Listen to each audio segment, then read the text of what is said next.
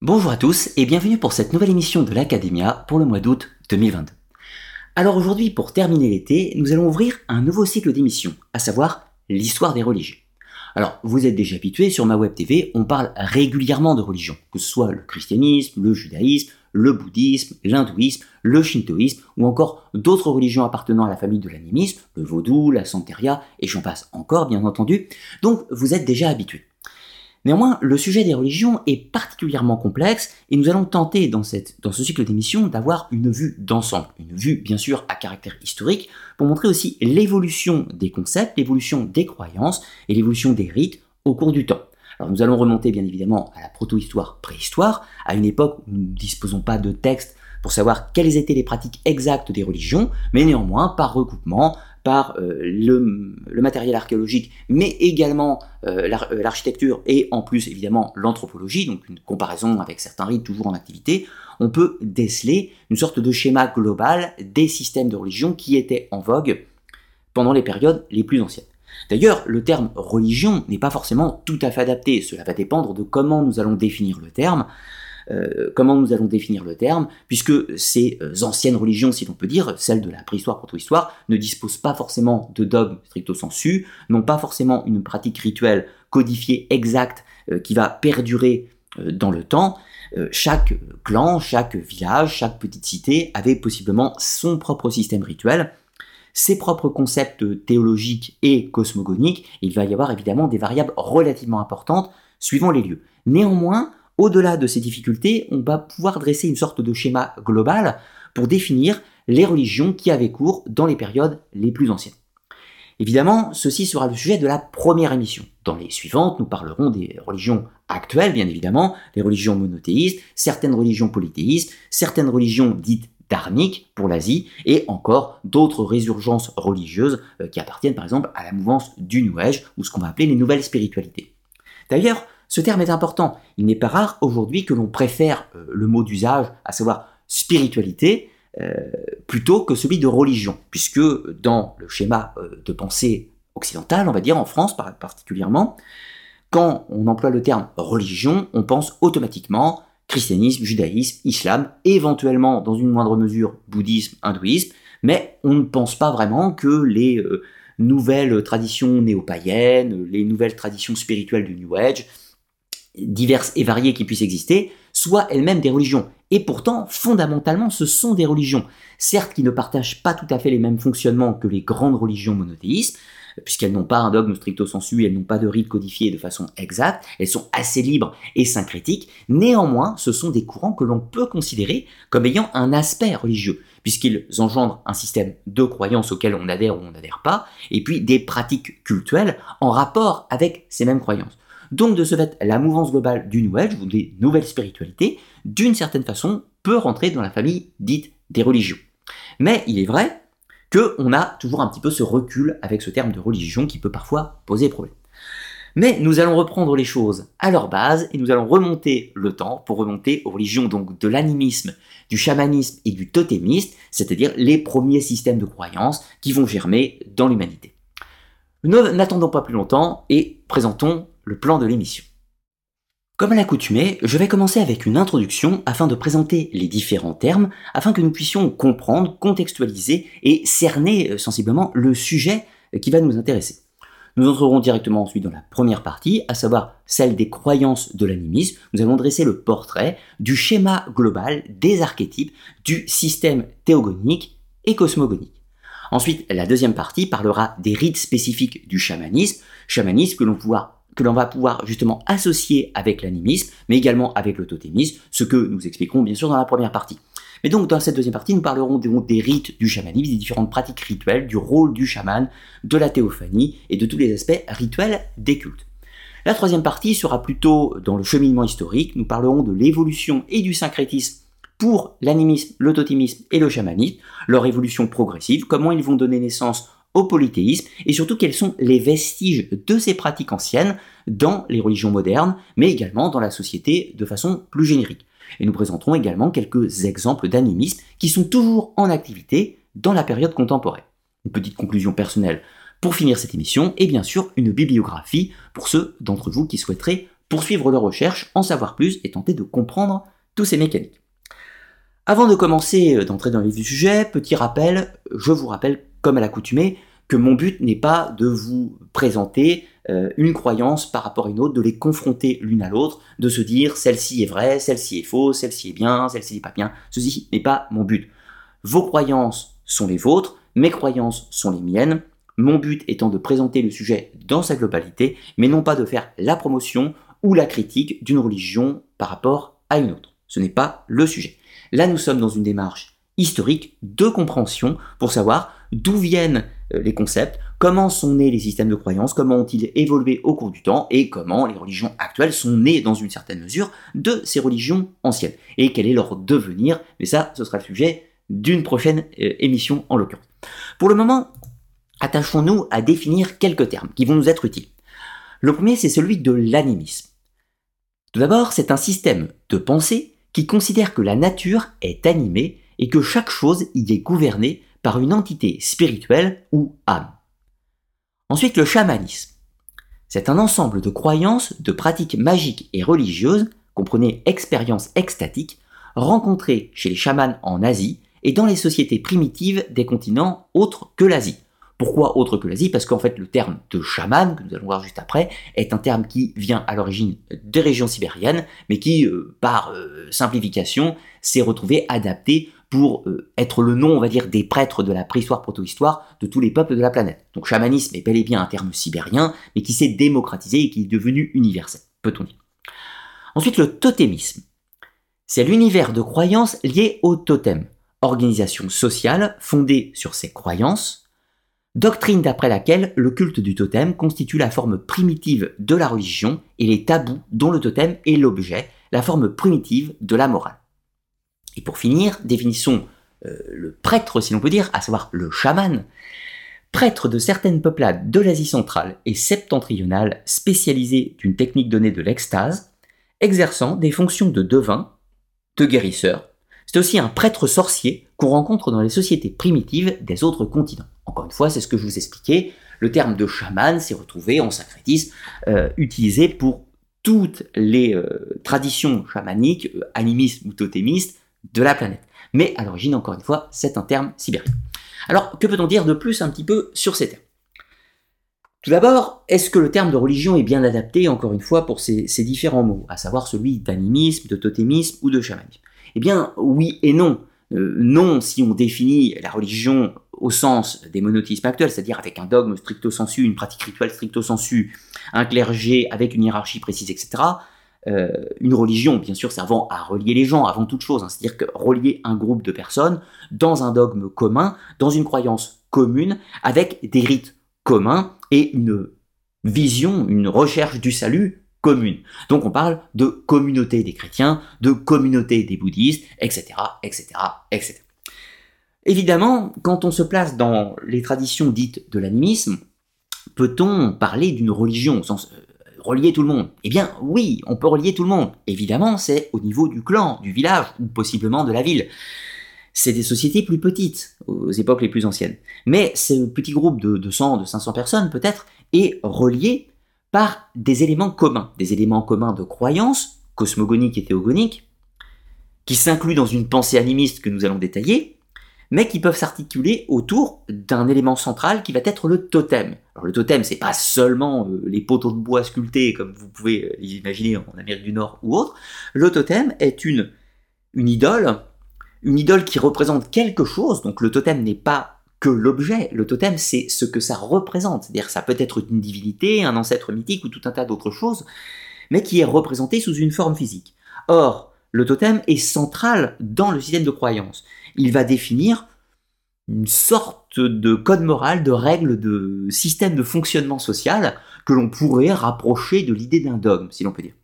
Et ce totem va engendrer, enfin ce totem et ses croyances vont engendrer tout un système rituel en adéquation avec ce qu'il est, euh, afin de le sustenter, de se mettre en harmonie, en résonance avec lui, de pouvoir le satisfaire, de pouvoir s'inclure dans le schéma de croyance avec le, les euh, divinités ou les grands esprits ou le totem directement bien entendu. Le chamanisme, eh bien, pareil, on va pouvoir faire la synergie, puisque le chamanisme, sensiblement, c'est l'aspect pratique, peut-on dire.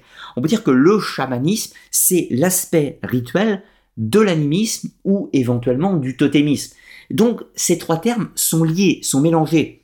De nombreux anthropologues ne sont pas forcément d'accord sur toutes ces définitions, vont plus ou moins compartimenter euh, ces systèmes, mais globalement, on arrive à une sorte de, synchronicité de ces différents mots et nous allons les utiliser de façon conjointe pour dresser certains archétypes, puisque certains éléments du totémisme amérindien vont se retrouver en Australie, certains éléments du chamanisme sibérien vont se retrouver en Afrique, et puis certains éléments euh, euh, de l'animisme japonais, par exemple, vont se retrouver également en Amérique du Sud ou autre. Donc on va pouvoir dresser des liens, tisser une toile pour tenter de comprendre le schéma global des premières croyances, si l'on peut dire.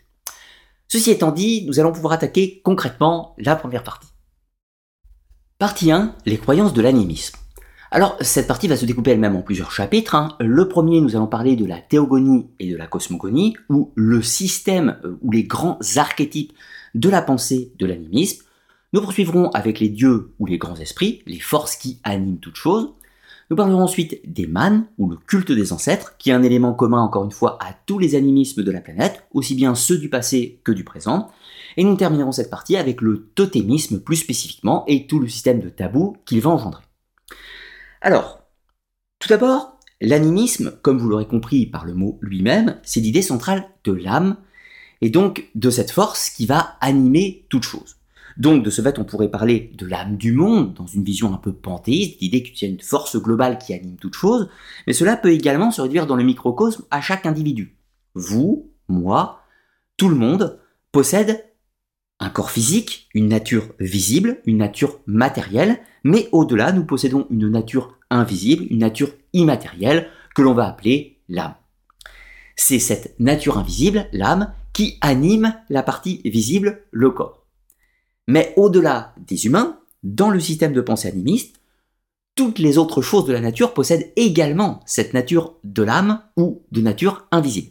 Ainsi, les animaux, les chats, les chiens, les lions, les éléphants, peu importe, possèdent également un corps physique, bien entendu, mais possèdent également une âme, une nature spirituelle invisible qui anime leur corps. De la même façon, vous vous promenez en forêt, vous êtes devant un arbre, et eh bien l'arbre c'est le corps physique, mais au-delà, il y a le corps invisible, le corps spirituel de cet arbre, qu'on va appeler un, esprit, euh, une âme, peu importe, comme vous voulez. De la même façon, une rivière s'écoule, c'est son corps physique, l'eau, dans son lit, mais au-delà de cette nature physique, il y a sa nature spirituelle, il y a la force invisible qui anime cette rivière. Et de la même façon, si vous allez au Japon, vous prenez le mont Fuji, grosse montagne, eh bien vous avez le corps physique du mont Fuji, matériel, et vous avez son corps spirituel que vous ne voyez pas, mais qui va donner vie à cette montagne. Voilà grosso modo le système central de la pensée de l'animisme. C'est l'idée qu'il y a une âme, un esprit, une force qui anime chaque chose. Cela est valable pour chaque individu, mais est valable également pour le monde, et on parlera cette fois-ci de du concept d'âme du monde. Et là, on voit déjà en fait un prototype dans l'animisme, on voit le prototype au panthéisme, donc l'idée d'une divinité au sens grand D universel qui anime toute chose, et donc plus tard avec l'avènement du monothéisme, l'idée d'une divinité unique. Même s'il y a de profonde différence entre les monothéismes, la religion monothéisme actuelle, et la pensée de l'animisme. Néanmoins, on va voir des concepts prototypes qui sont déjà là. Alors, dans la pensée de l'animisme, on a quelques concepts, quelques éléments qui sont centraux.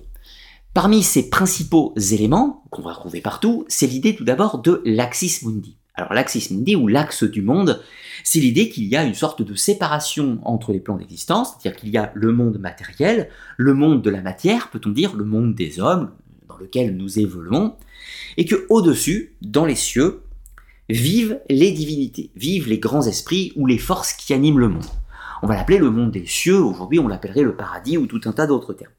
Et puis en dessous de nous, sous la terre, vivrait le monde. Donc il y aurait le monde souterrain, le monde des morts, le monde des enfers, le monde chtonien, où vivent également des grands esprits, mais également où vivent les esprits des défunts, les mânes, mais également les démons et tout un tas de forces qu'on pourrait considérer comme malveillantes.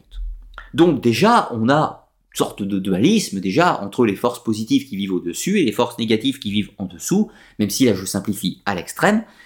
Au milieu, le monde des hommes, et tout ceci étant relié par une sorte d'axe, une sorte de grand pilier, une sorte d'échelle cosmique, si on prenait un peu l'image de l'échelle de Jacob, si vous voulez, ou l'arbre-monde, encore une fois, comme on l'appelle dans certaines traditions, qui relie les trois mondes, qui passe avec ses racines qui s'enfoncent dans le monde souterrain, qui passe par son, tronc, son tronc dans le monde des hommes, et qui s'élève dans les cieux par ses branches euh, dans le monde céleste. Alors parmi les représentations classiques de l'Axis Mundi, vous connaissez bien sûr euh, le fameux Hidgrasil des traditions scandinaves. Alors les religions scandinaves de l'époque viking sont un polythéisme, hein, ce n'est pas un animisme, néanmoins, une large part des éléments du polythéisme scandinave vient lui-même des traditions animistes plus anciennes. Vous l'aurez bien compris. Donc cette idée de l'arbre, l'arbre monde va se trouver par exemple chez les Mayas, hein, chez les Mayas en Amérique, avec l'arbre Xach, euh, qui est aussi, encore une fois, ses racines qui s'enfoncent sous la terre, ses branches qui s'élèvent dans les cieux, formant le paradis, euh, le paradis des Mayas. On va retrouver encore une fois ce concept d'Axis Mundi sous euh, des formes variables. Alors au Japon, ce n'est pas un arbre cette fois-ci, c'est une lance sacrée qui est tenue par deux divinités, Izanagi et Izanami, qui avec cette lance euh, la plante, on va dire, dans le monde des hommes, donc qui s'enfonce sous la terre, vous aurez compris, et ça fait une sorte de poteau central qui leur permet de descendre sur terre, de remonter, etc. Comme ils veulent. On va trouver encore une fois cet arbre monde ou cet axe du monde sous des noms variables. Ce qui est intéressant, c'est que dans l'animisme, on va parfois le représenter. Donc, dans des tribus différentes, par exemple les Arunta euh, en Australie, mais également les Kawatli euh, au Canada, qui sont des peuples qui avaient, qui avaient évidemment une croyance animiste, mais qui avaient ce concept de l'Axis Mundi et qui vont le matérialiser, donc avec un poteau sacré. Il y avait un poteau sacré, un totem, hein, pourrait-on dire, qui va être sculpté, décoré, etc. Et les cérémonies vont avoir lieu autour de cet axe du monde, ils vont graviter autour avec des danses, des chants, de la musique, des prières, des incantations, des sacrifices et tout un tas d'autres choses, mais qui gravitent autour de cette, ce poteau, qui bien sûr, vous l'aurez compris, n'est pas l'axe du monde au sens métaphysique, mais est une représentation, une allégorie, une image symbolique de l'axis mundi cosmogonique. Donc les clans reproduisent un schéma global du monde par eux-mêmes, à leur échelle, euh, par le jeu de l'analogie. Et on voit déjà en fait euh, que l'une des critiques principales contre l'animisme, qui est l'idolâtrie, l'idolâtrie de ce totem, de ce poteau sacré, euh, n'est pas en réalité une idolâtrie au sens primaire, c'est-à-dire que les peuples, Arunta, Kli, etc., Bouriat, en Mongolie, peu importe, ne vénèrent pas le totem en tant que sa nature matérielle, mais au sens de sa nature spirituelle, c'est-à-dire ce qu'il représente. Mais par la loi de la chaîne magique, eh bien ce totem devient sacré puisqu'il est le modèle, l'image du concept sacré, et donc on le vénère en tant que tel. Mais encore une fois, ce n'est pas de l'idée de l'idolâtrie au sens primaire, euh, comme les fétiches par exemple. Les, gens ne croient pas que la petite statuette est la divinité à proprement parler, mais qu'elle représente la divinité et donc est imprégnée par essence de sa force par la loi de la chaîne magique. Alors au-delà de l'Axis Mundi, on va trouver un autre concept qui est commun à tous les animismes, c'est la hiérogamie. Alors la hiérogamie, ou le mariage cosmique, eh bien c'est le mariage entre le Dieu Père et la déesse Mère. Aujourd'hui, dans le monothéisme, il est assez fréquent qu'on ait une divinité unique, asexuée, mais qui est quand même assez fréquemment représentée par un concept assez masculin, peut-on dire. On va dire que Yahvé, Allah ou Dieu sont quand même plus masculins dans leur représentation dans les textes et dans leur visualisation par les croyants que asexués, peut-on dire. encore une fois, euh, c'est une vision. je ne dis pas que tous les chrétiens, par exemple, partagent ce concept, mais sa représentation est plus masculine et reprend les codes de la divinité masculine, par exemple de l'animisme. Or, dans l'animisme, il y a vraiment une dualité entre le Dieu Père et la déesse Mère. Pour prendre l'idée du mariage cosmique, c'est simple. C'est une illustration des forces de la nature en mouvement. Ces forces de la nature en mouvement visibles, exemple, le soleil apporte la chaleur sur la terre et donne de l'énergie à la terre pour qu'elle-même fasse germer les récoltes et donne de l'énergie. Donc le soleil est masculin, au sens il nourrit de son énergie la terre, sa terre, la, terre, la déesse mère qui le reçoit, et va donc pouvoir le transformer pour donner la vie. Donc il y a synchronicité des forces. Autre chose, la pluie, la foudre, le tonnerre est considéré comme un pouvoir masculin, fertilisant, et qui fertilise toujours la terre, pouvoir féminin de transformation, qui va encore une fois donner la vie, faire pousser les récoltes et tout un tas d'autres choses. Donc, au-delà de l'Axis Mundi, c'est la hiérogamie la force masculine et la force féminine qui permet l'union et qui permet de créer l'alchimie qui va donner la vie. Nous sommes toujours le produit d'une hiérogamie, la hiérogamie de nos parents, tout comme le monde et la le cosmos et la hiérogamie du Dieu Père et de la déesse Mère. D'où parfois on retrouve dans des traditions animistes récentes, comme par exemple la Vika, la Vika avec l'idée du dieu cornu face à la grande déesse, qui sont euh, en union permanente pour donner le monde, la vie, la nature et tout ce que vous voulez. Mais au-delà de cette nature observable et physique, c'est-à-dire les corps physiques, euh, les corps physiques et visuels des dieux, puisque dans l'animisme on dire que le soleil est une divinité, la terre est une divinité, etc. Mais au-delà, il y a leur nature spirituelle, leur nature invisible, c'est-à-dire que le dieu n'est pas que le soleil au sens physique, il est l'esprit qui anime le soleil. Et ça, c'est très différent. Donc parfois, encore une fois, critique qu'on donnait à l'animisme, qui était de dire oui, mais les animistes vénèrent le soleil au sens la boule de feu. Non, ce n'est pas si simple. Ils ne vénèrent pas uniquement le soleil en sens que le corps physique, mais vénèrent l'esprit, la divinité qui anime le soleil, ce qui est encore une fois un peu différent. Pareil, il vénère pas la pluie en tant que telle, mais l'énergie qui anime la pluie, etc. Tout ça. Si ce n'est qu'il y a aussi sacralisation dans la matière. Donc c'est une union entre le spirituel et la matière, si l'on peut dire. Ensuite, troisième élément qui se retrouve de façon unanime dans tous les courants de l'animisme. Alors oui, euh, dernier point pour citer quelques exemples, dans la hiérogamie, elles nous sont particulièrement connues dans les religions polythéistes, puisque ce concept hiérogamique va se retrouver de façon totalement, équivalente dans le polythéisme et de façon indirecte dans le monothéisme. Nous en reparlerons dans une prochaine émission, ça serait trop long de nous étendre sur ce sujet.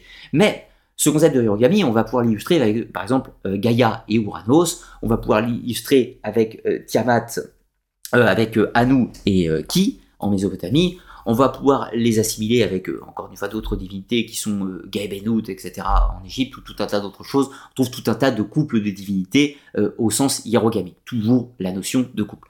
Alors évidemment, on n'a pas forcément les termes pour les religions les plus anciennes, mais vous aurez compris le concept, quel que soit le nom des divinités, on va toujours pouvoir retrouver ce concept central de la hiérogamy, le concept qui permet l'étincelle de vie, tout simplement. Allons plus loin avec le troisième concept, c'est celui du cycle perpétuel. Maintenant, reprenons notre affaire. La hiérogamie, le mariage cosmique, est l'axe du monde qui permet de relier tout ceci. Et je vous disais que dans les tribus, par exemple, des Arunta en Australie, les clans se regroupent autour de ce poteau sacré, image de l'Axis Mundi. Et les cérémonies ont lieu autour, en cercle, de façon cyclique. Pourquoi cyclique? Parce qu'elles se reproduisent à des dates clés de l'année. Si par exemple la cérémonie a lieu au moment de l'équinoxe de printemps, au moment de la floraison de la nature, au moment du passage du retour de, retour de la puissance du soleil, etc., au moment où la nature reprend vie, eh bien à ce moment-là, on fait la fête tous les ans à cette date. Donc il y a un cycle perpétuel, on reproduit tous les ans le même schéma rituel. Pourquoi? Eh bien parce que les anciens, dans le système de pensée de l'animisme, ont observé que la nature était cyclique. Le soleil se lève chaque matin à tel endroit et se couche chaque soir à tel endroit. Et le lendemain, ça se reproduit. La Lune a un cycle de 28 jours et quelques, quelques heures. Au niveau de l'année, c'est la même chose. Le soleil, avec le système de précision des équinoxes, eh bien, si son lever de soleil à l'équinoxe était à cet endroit, eh bien, au cours de l'année, il se déplace, mais l'année suivante, il revient à sa place d'origine et on peut reproduire ce cycle de façon perpétuelle. Donc, tout comme la nature meurt à l'automne et ressuscite au printemps, tout comme elle brûle à l'été, euh, l'hiver, c'est la neige, etc. Tout ça, tout ceci est un cycle reproductif de façon perpétuelle, une machine perpétuelle, du moins pour le mode de pensée de l'animisme. Donc, l'axe du monde, le cycle perpétuel qui tourne autour et se reproduit de façon perpétuelle, et puis le mariage cosmique qui permet l'étincelle de vie. Et bien ceci sera sacralisé dans un concept qu'on appelle le mythe de l'éternel retour. Comment cela s'articule? Eh bien au moment des cérémonies qu'on va voir par la suite, les animistes se regroupent à une date clé de l'année pour célébrer la renaissance de la nature, célébrer le passage d'un nouveau cycle et donc par essence aussi, par nature aussi, célébrer le mariage cosmique c'est le mythe de l'éternel tour. La cérémonie a pour but de matérialiser, d'illustrer ce cycle perpétuel avec des moments clés. Mais ce moment clé, celui du mythe de l'éternel retour, c'est le moment du commencement, c'est le moment du point d'origine de toute chose. Le point d'origine de toute chose, évidemment, c'est la hiérogamie, c'est-à-dire c'est le mariage cosmique. Donc au moment de cette cérémonie, les humains, les individus, vont rejouer la scène mythologique de l'origine des temps, rejouer la scène de l'aérogamie, qui va engendrer, donner naissance au cycle perpétuel et euh, autour de l'axe du monde. Ça, c'est le cœur de tous les systèmes animistes. Mais il y a encore deux autres éléments qui sont centraux. C'est l'âme et la notion de la mort.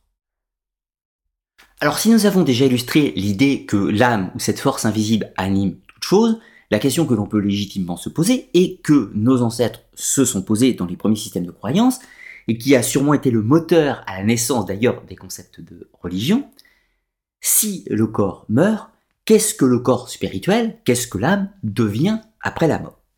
Et de ce fait, ces interrogations ont amené au mystère de la mort. Les humains ont constaté que nous allons mourir, suivant différentes conditions, que nous avions une durée de vie, une date de péremption, peut-on dire. Il en va de même pour les arbres, il en va de même pour les animaux, il en va de même pour les plantes et tout un tas d'autres choses. Donc, les gens ont cherché à comprendre le mystère de la mort, et donc, avec cette idée de corps spirituel, de comprendre ce que ce dernier devenait après la séparation avec le corps. Alors pour répondre à ces questions, ils vont encore une fois s'inspirer du monde visible et des schémas qui les observent. Si le Soleil prend naissance chaque matin à l'Est, c'est le corps du Soleil que l'on voit, et ce corps physique du Soleil va mourir le soir à l'Occident. Pour les anciens, dans la pensée animiste, le corps du Soleil prend vie et le corps du Soleil prend meurt. Mais l'âme du Soleil, elle, poursuit son voyage dans le monde des morts pour renaître dans un nouveau corps le matin. Donc en gros, il y aurait un nouveau soleil chaque matin, mais l'esprit du soleil, lui, perdure par-delà la mort du corps physique et se réfugie dans le monde souterrain. Eh bien, par cette observation, ils ont considéré de la même façon que les âmes de tous les individus, alors je vous ai pris l'exemple du soleil, mais on pourrait prendre tout un tas d'autres exemples, hein, que ce soit la lune, que ce soit les plantes et tout un tas d'autres choses, bien sûr. Le soleil est plus parlant, c'est pour ça que je le prends en exemple. Vous pouvez le retrouver dans le politisme avec la légende de la barque du soleil d'Osiris, hein, que j'ai traité dans une autre émission. Donc, au niveau des individus, ce qui intéressait évidemment les concepteurs de ces systèmes de pensée, le corps prend naissance d'une hiérogamie, c'est-à-dire d'un père et d'une mère, il va croître, grandir, puis finalement mourir. Le corps, comme le corps du soleil, meurt. Eh bien, l'âme va passer dans le monde souterrain, comme le soleil il va aller dans le monde des morts, le monde chtonien. Et possiblement, il va pouvoir en revenir au bout d'un certain temps par le système de la réincarnation dans un nouveau corps ou de métampsychose, c'est-à-dire de transmigration d'un esprit qui va animer un nouveau corps. Qu'est-ce que la métampsychose, grosso modo? Différence avec la réincarnation. L'idée de métampsychose, c'est qu'un esprit, une âme, va pouvoir animer successivement plusieurs corps. Alors que la réincarnation, c'est plutôt un système perpétuel de recommencement avec un nouveau corps euh, d'utilisation. Et vous allez pouvoir me dire, entre temps psychose, il n'y a pas forcément de différence avec la réincarnation. Si, une petite, c'est que techniquement, la métampsychose, c'est un esprit qui anime le corps, mais peut le quitter pour en animer un autre. Donc il y a l'idée d'un voyage, un petit peu d'un corps à un autre, alors que la réincarnation est quelque chose de plus déterminant, sur le plan que c'est vraiment un corps un esprit est lié au corps toute une durée d'un cycle et va euh, ensuite continuer son chemin puisque le corps est mort pour en habiter un nouveau. Voilà, quelques petites nuances entre la réincarnation et la métampsychose, mais ce sont des concepts éminemment proches, bien entendu. Donc, dans le système de pensée animiste, il y a cette idée de la réincarnation ou de la métampsychose qui va germer assez naturellement, puisque l'individu, l'humain, à l'image du soleil, va habiter un corps, mourir, et puis habiter un nouveau corps par la suite. Après, cela posera d'autres questions sur qu'est-ce qui se passe pendant ce voyage dans le monde des morts. Parce qu'après tout, si la vie terrestre dure, je ne sais pas, 40, 50, 60, 80, 100, 120 ans, eh bien peut-être que ce voyage dans le monde souterrain peut durer une période de temps plus ou moins longue également. Et ça, ça nous amènera au culte des ancêtres, que nous allons voir juste après. Mais donc, la naissance de la pensée animiste vient avant toute chose, elle est née de cette peur de la mort, ou de ce grand mystère de la mort, et va engendrer euh, ces systèmes de croyance à l'âme et qui va transmigrer, qui va habiter successivement plusieurs corps euh, à l'image de la nature qui meurt et qui ressuscite de façon perpétuelle. D'où, dans l'animisme, on trouve toujours ce dieu de la régénération permanente, qu'on va retrouver aussi dans le politisme, avec l'image par exemple de Kernunos, Kernunos chez les Celtes, dieu de la mort et de la résurrection, celui qui meurt et qui ressuscite perpétuellement, à l'image de la nature qui meurt et qui ressuscite perpétuellement. Et on va trouver évidemment des éléments communs avec l'image du Christ qui meurt et qui ressuscite, ou avec Dionysos qui meurt et qui ressuscite, encore une fois, avec tout un tas de dieux polythéistes qui suivent ces schémas de la nature, du cycle de mort et de résurrection, à l'image des premiers systèmes de croyance de l'animisme. Et cela nous amène à la deuxième question, à savoir les dieux ou les grands esprits. Ça, c'est un élément qu'on retrouve de façon unanime, encore une fois, dans l'animisme, l'idée que des grands esprits animent tout. Si nous autres individus possédons une âme, euh, dans l'animisme, qui anime notre corps, eh bien, un arbre sacré, une montagne sacrée, une rivière, peut possède également une nature invisible, c'est-à-dire une âme ou un grand esprit, mais certains sont plus importants, ils sont d'une puissance supérieure à l'individu, au sens euh, les humains. Alors voyons un petit peu quelques définitions. Les dieux ou les grands esprits. Le dieu avec un grand D, le dieu du monothéiste, est un être éternel, unique, créateur et juge. Les dieux, habituellement avec un petit d du polythéisme, sont, dans leur définition, des êtres supérieurs doués d'un pouvoir sur l'homme et d'attributs particuliers. Et là, on voit qu'on est un petit peu dans la définition euh, que je vous expliquais pour l'animisme, à savoir celui euh, euh, d'un esprit, par exemple, d'un arbre sacré qui possède une puissance supérieure aux individus, supérieure aux hommes, et possède des pouvoirs particuliers pouvant agir sur le réel, en l'occurrence. Les grands esprits, les esprits, plus simplement, ce sont des êtres actifs dans les mythes, les légendes, pour l'exemple, les elfes, les fées, les génies, les lutins, mais ça peut également être l'âme d'un mort. Alors, pourquoi? Eh bien, tout à l'heure, je vous... j'employais le terme d'âme pour dire animisme, âme, anima, qui anime les corps. Mais on pourrait aussi utiliser le terme d'esprit. La tripartition corps, âme, esprit n'existe pas encore tout à fait dans l'animisme. Il y a plutôt l'idée, encore une fois, d'une entité invisible qu'on va appeler indistinctement âme ou esprit et qui anime une chose. Un corps humain, un arbre, une rivière, peu importe. Donc, lorsqu'un esprit anime une rivière ou une montagne, vous doutez bien que cet esprit est plus puissant, il est plus important, il est plus important qu'un simple individu, un simple humain. Donc, cet esprit est ce qu'on va appeler un grand esprit, ou une divinité, si vous préférez tout simplement. Mais pour aller plus loin, il y a des esprits qui sont encore plus puissants, encore plus grands. Par exemple, un esprit qui anime le tonnerre. Et là, il anime le corps des éclairs, de la foudre qui s'abat visuellement. Mais cet esprit, lui, est beaucoup plus important, il est beaucoup plus puissant. Donc on parlera d'un grand esprit encore plus, voire quasiment d'une divinité, comme vous l'aurez compris dans le polythéisme. Mais pour aller plus loin encore, on pourrait parler des esprits qui animent le vent, qui animent le soleil. Et là, ce sont des esprits qui ont une puissance évidemment bien supérieure encore à un arbre sacré, par exemple. On a également l'idée d'un esprit qui anime toute une forêt, ou par exemple un esprit qui anime toute une meute de loups. Si un loup individuellement peut avoir un esprit, eh bien l'âme des loups au sens générique, lui sera un grand esprit, c'est-à-dire le grand esprit protecteur des loups au sens global. Pour prendre un exemple, vous avez dans, le film d'animation Princesse Mononoke, euh, les esprits de la nature. Vous avez des loups qui possèdent un esprit, etc., une âme, tout ce que vous voulez. Vous avez le grand esprit de la nature qui règne sur toute la nature elle-même. Voilà, on pourrait quasiment arriver sur l'idée de l'âme du monde, en l'occurrence. Vous voyez l'idée. Donc, la nuance entre les grands esprits de l'animisme et les dieux du polythéisme est assez fine, voire quasi inexistante, si l'on peut dire. Après, il y a une différence fondamentale avec le dieu du monothéisme, au sens unique et créateur de toutes choses, puisque euh, lors du passage au monothéisme, ces dieux inférieurs, ces grands esprits vont être relégués à un stade inférieur, ils vont être relégués sous les titres d'anges, de démons, euh, de tout ce que vous voulez, mais ils vont être déclassés, si l'on peut dire, pour mettre une force supérieure au-dessus. Cette force supérieure au-dessus, qu'on pourrait appeler l'âme du monde, hein, par exemple, euh, va prendre le nom de divinité unique dans le cadre des monothéismes. Alors, prenons quelques exemples pour illustrer un petit peu ce concept des grands esprits ou des divinités. Alors, en premier exemple, prenons le Japon. Au Japon, dans le shintoïsme, qui est donc une tradition animisme du Japon, il y a des grands esprits qui portent le nom de kami.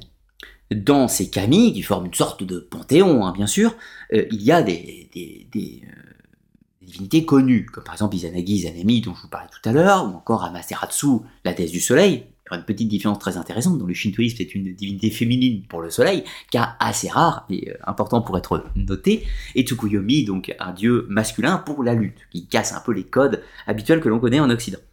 Donc ces euh, grands esprits, ces kami, Amaterasu, Tsukuyomi, Susanoo, euh, Inari ou tout un tas d'autres bien évidemment, sont des grands esprits qui sont très importants. On peut parler de divinité au sens qu'ils peuvent se manifester absolument partout, ils peuvent répondre à leur pouvoir qui est important, etc. Ne sont pas, n'habitent pas un simple arbre ou une simple montagne. En l'occurrence, ce sont des esprits euh, cosmogoniques qui vivent dans les cieux et qui matérialisent leur puissance dans le monde terrestre.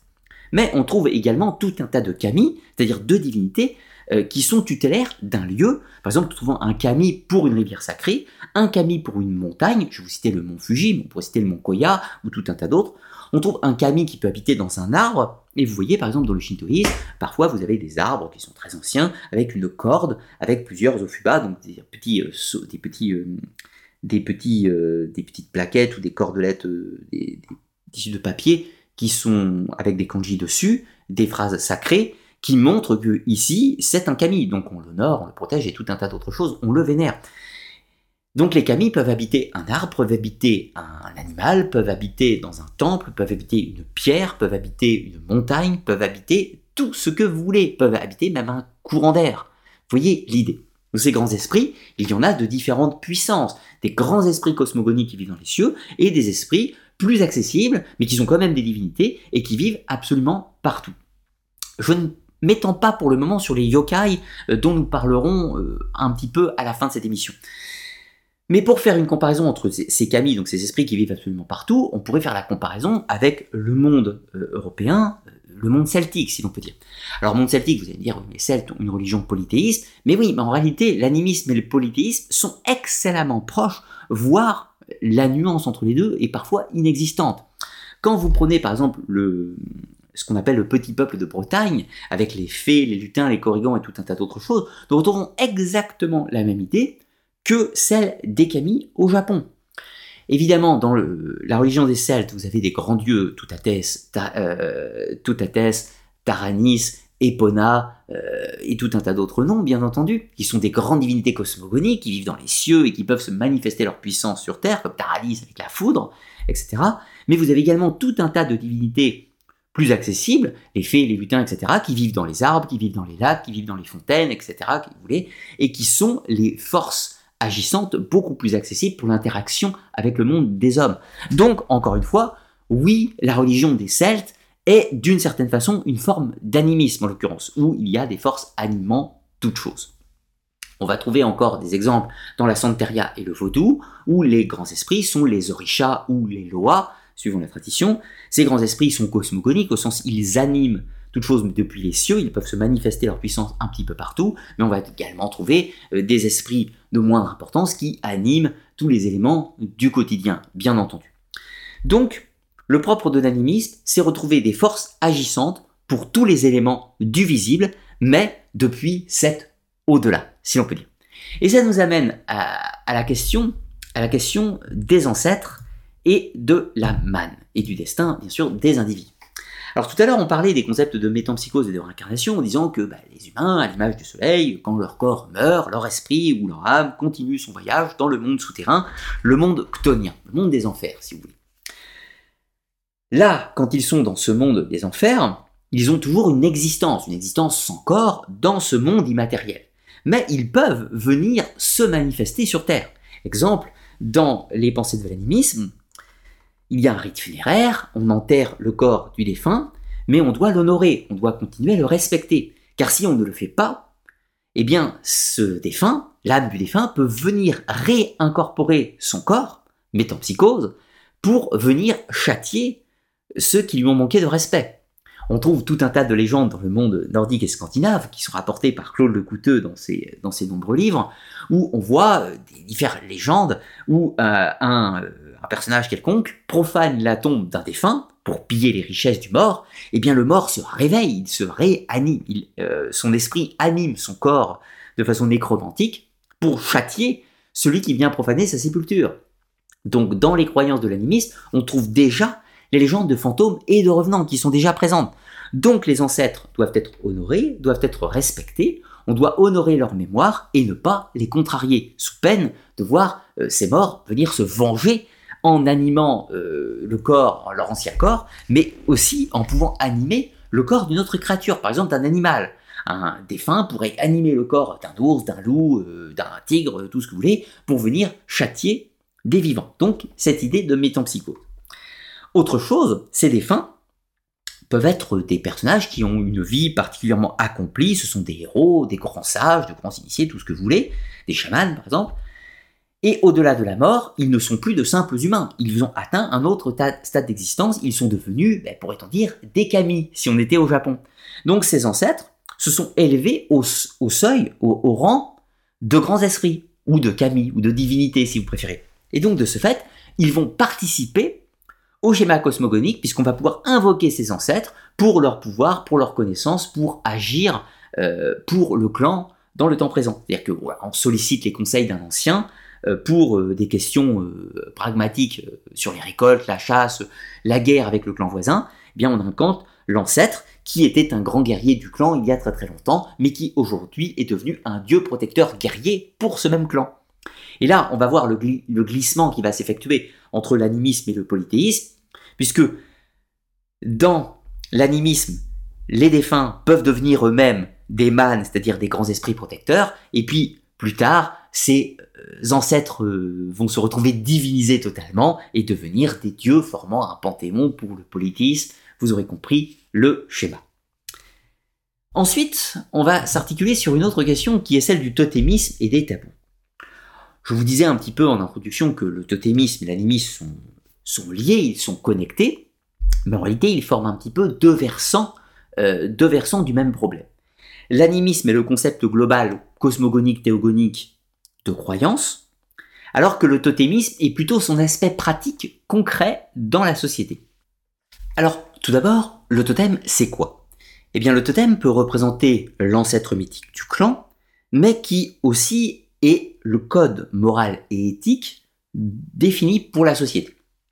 Donc, l'ancêtre mythique, le dieu créateur, le dieu tutélaire, encore une fois, qui peut représenter le dieu ours, le dieu cerf, le dieu loup, le dieu tout ce que vous voulez, ou encore une fois tout un tas d'autres choses, hein, le dieu arbre, euh, il n'y a aucune limite à la lecture du totémisme, mais dans tous les cas, ça représente l'image de la divinité de référence pour un peuple, ou du grand esprit de référence qui a un lien avec le clan.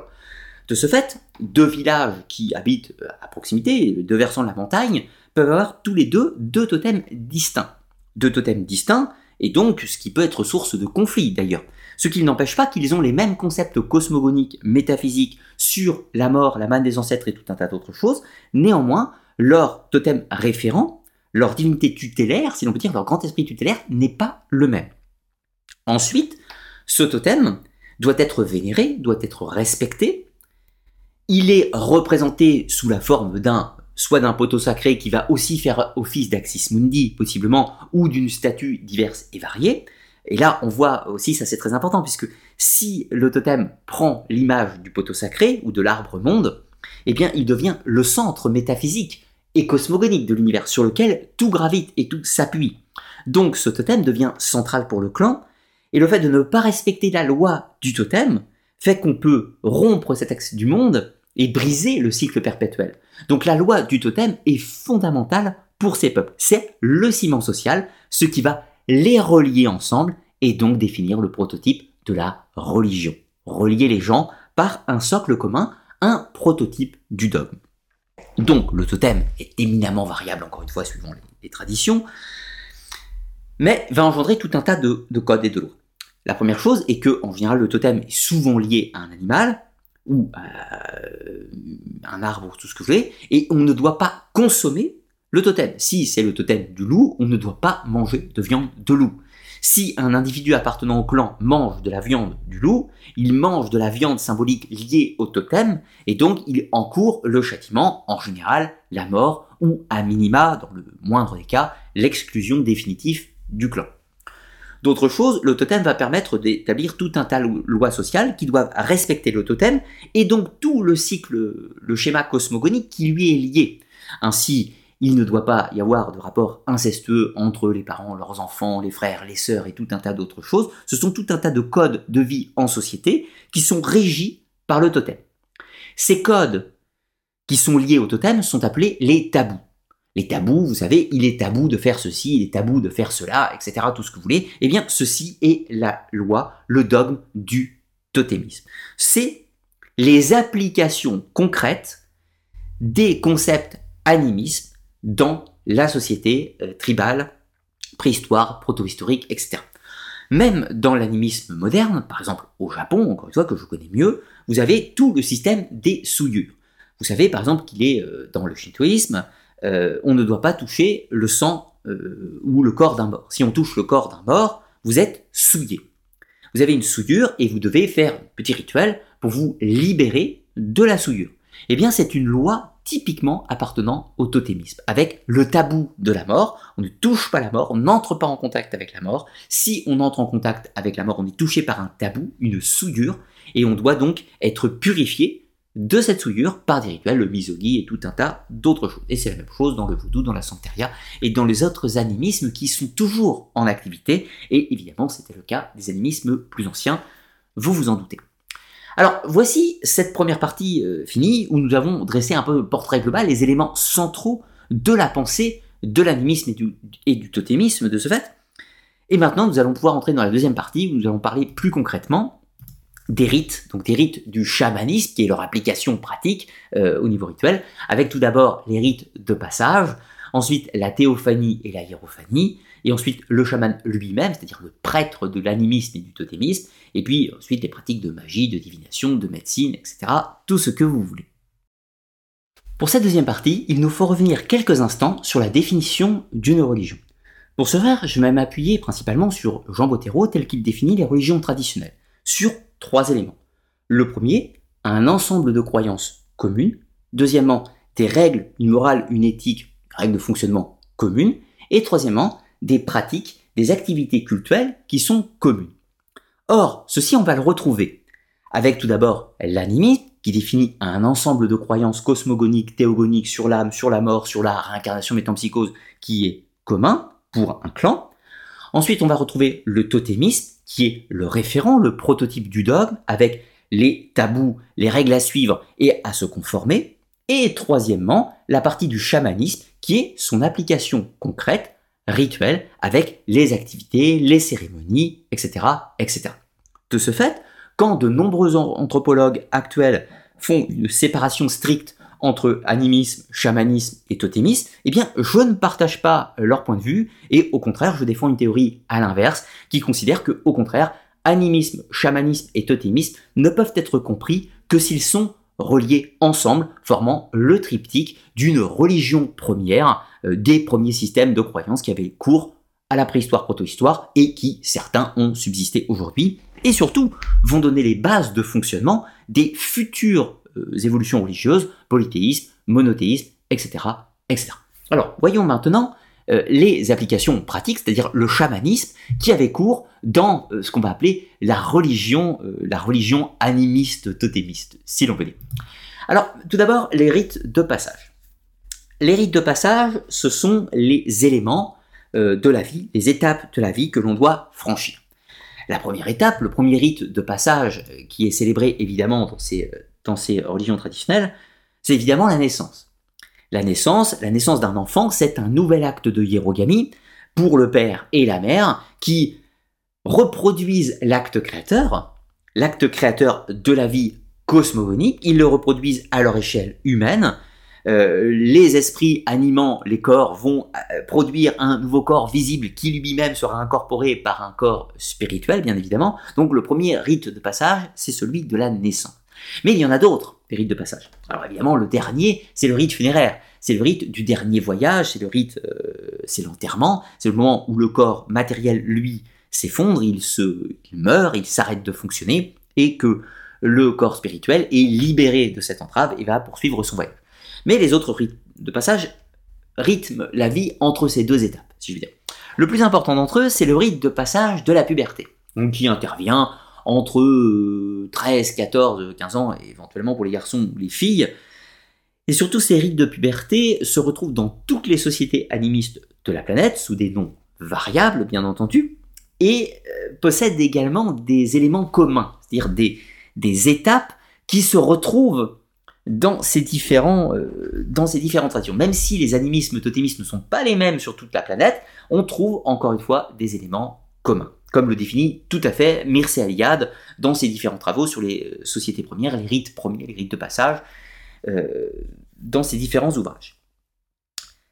Le rite de passage à la puberté comprend plusieurs étapes. La première étape, c'est l'arrachement. L'arrachement où le jeune garçon ou la jeune fille est arraché à sa mère, parce que ce sont principalement les mères qui s'occupaient de l'éducation des enfants, l'éducation dans leur première phase de vie. Les garçons, par exemple, sont arrachés à leur mère, parfois violemment, parfois dans la souffrance, etc. Ils sont retirés de l'enfance, ils quittent le stade de l'enfance pour possiblement rejoindre le monde des adultes. Ils sont emmenés dans le lieu préposé aux initiations par les initiateurs, les mystagogues ou les chamans, possiblement, ça peut être évidemment dans des lieux différents. Si vous vous placez euh, chez les Maoris, ces rites de passage avaient lieu en général sur les côtes, parfois même sur des bateaux.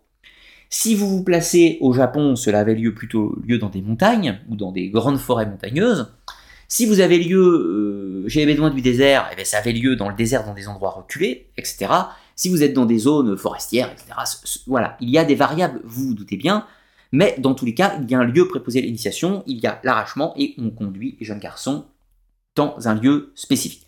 C'est différent pour les jeunes filles, je vais principalement me concentrer sur le rite de passage des garçons, celui des filles étant un peu différent et un peu plus complexe, mais je vous en parlerai dans le livre que j'écris actuellement où je traite ce sujet. Donc, les garçons sont retirés, ils sont isolés, et là, ils vont devoir accomplir des épreuves, des épreuves diverses et variées, il y en a une particulièrement qui consiste habituellement à monter sur un arbre, à s'élever dans le ciel, c'est le rite de l'anabase. On monte sur symboliquement le poteau sacré pour rejoindre le monde des esprits, pour se connecter avec eux. Et de l'autre façon, il y a le rite de catabase où on creuse un trou, on fait une sorte d'enterrement symbolique, une mort symbolique, où on rentre sous la terre, on quitte le monde des vivants pour renaître, euh, quitte mourir en tant qu'enfant et renaître en tant qu'adulte. Il y a d'autres épreuves, des épreuves physiques, on apprend euh, les éléments qui seront déterminants pour la vie d'adulte des jeunes hommes, ils doivent apprendre à chasser, ils doivent apprendre à pêcher, ils doivent apprendre à survivre, ils doivent apprendre à...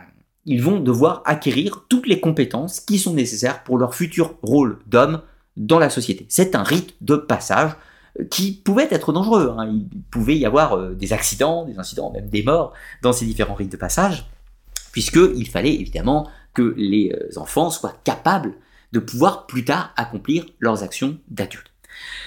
Lors de ces rites de passage, il y a également des instructions, des enseignements. On enseigne aux jeunes garçons les règles cosmogoniques du monde, les règles du totem, mais également les tabous qu'ils devront respecter. C'est-à-dire qu'avant, ils sont immunisés d'une certaine façon à certains tabous. Enfin, ce n'est pas qu'ils y sont immunisés, mais c'est à leur mère de les protéger. Ils ne doivent pas violer les tabous, et c'est leur mère qui est responsable du fait qu'ils violent ou non le tabou. Là maintenant, ils en sont responsables par eux-mêmes. Donc ils vont devoir entrer dans les règles morales qu'ils doivent appliquer, qu'ils doivent respecter. À partir de cet instant, une fois le rite de passage effectué, si l'enfant viole un tabou, c'est lui qui est responsable, il sera Soit il va devoir se purifier pour euh, se laver de la souillure, soit il va être exilé du clan, soit il sera mis à mort euh, suivant les règles totémiques du clan. Et il va devoir apprendre encore une fois les règles de fonctionnement cosmogonique, quels sont les noms des grands esprits, comment les respecter, comment accomplir les rites, les pratiques, etc. etc. Ensuite, le deuxième élément, outre le rite de passage, alors il y a d'autres encore rites de passage, il y a le rite de passage notamment du mariage, vous vous doutez bien, où on va célébrer l'union hierogamique, encore une fois, euh, de l'homme et de la femme, puis d'autres rites encore, le rite d'intronisation du roi, qui prend le rôle de référent totémique pour le clan, euh, donc voilà. Ensuite, la théophanie, hierophanie, ce sont les rites publics, les rites communs pour le clan. Donc, qu'est-ce que j'entends par le clan? Le clan, il peut être très important ou petit, cela n'a pas d'importance. Le clan se regroupe par ses éléments communs. Ils ont des croyances communes, un totem commun et des tabous à respecter, et puis des pratiques rituelles. Ces pratiques rituelles vont s'harmoniser avec les croyances, vous vous doutez bien, elles sont logiques face à ces croyances. La principale cérémonie, c'est celle de la théophanie. La théophanie, habituellement, a lieu à un moment clé de l'année, qui peut avoir quelques variables, mais habituellement c'est quand même souvent au moment ou dans la zone de l'équinoxe de printemps, c'est-à-dire au moment où la nature reprend vie. C'est le moment du mythe de l'éternel retour, c'est le moment où le cycle se doit se reproduire et on doit enclencher la mécanique céleste pour un nouveau cycle, et les humains doivent le faire euh, de façon concrète dans la matière, afin, par la chaîne magique, que ça permette la reproduction sur le plan cosmique. Il y a toujours association microcosme, macrocosme. L'humain fait à son échelle pour que dans le cycle macrocosmique, cela ait aussi lieu. Voilà, la loi d'analogie, qui est propre euh, à toutes les traditions ésotériques hein, du monde actuel, hein, évidemment, et qui sont encore une fois des héritages premiers des pratiques chamaniques qui avaient cours il y a quelques milliers d'années. Alors la théophanie, ça consiste à quoi?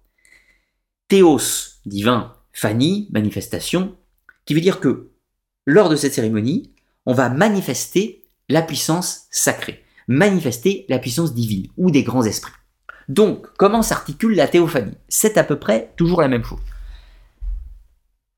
Il y a l'arbre monde, l'arbre sacré pour le clan, ou le poteau sacré, ou le totem qui est mis en place, peu importe. La cérémonie va se dérouler autour sous une forme cyclique. On va accomplir des danses, des chants, avec des tambours, des bulles ou tout ce que vous voulez, des instruments. Pourquoi? Eh bien, c'est très important, c'est que tout ce qui se passe physiquement dans le monde visible est vu par les divinités. Le son, les sons des, instruments, ils les entendent. Les danses, ils les voient. Et le but de tout ceci est de les invoquer, tout d'abord, de les faire venir, faire qu'ils s'intéressent à ce qui se passe ici, et possiblement de les satisfaire. Ensuite, il faut les nourrir.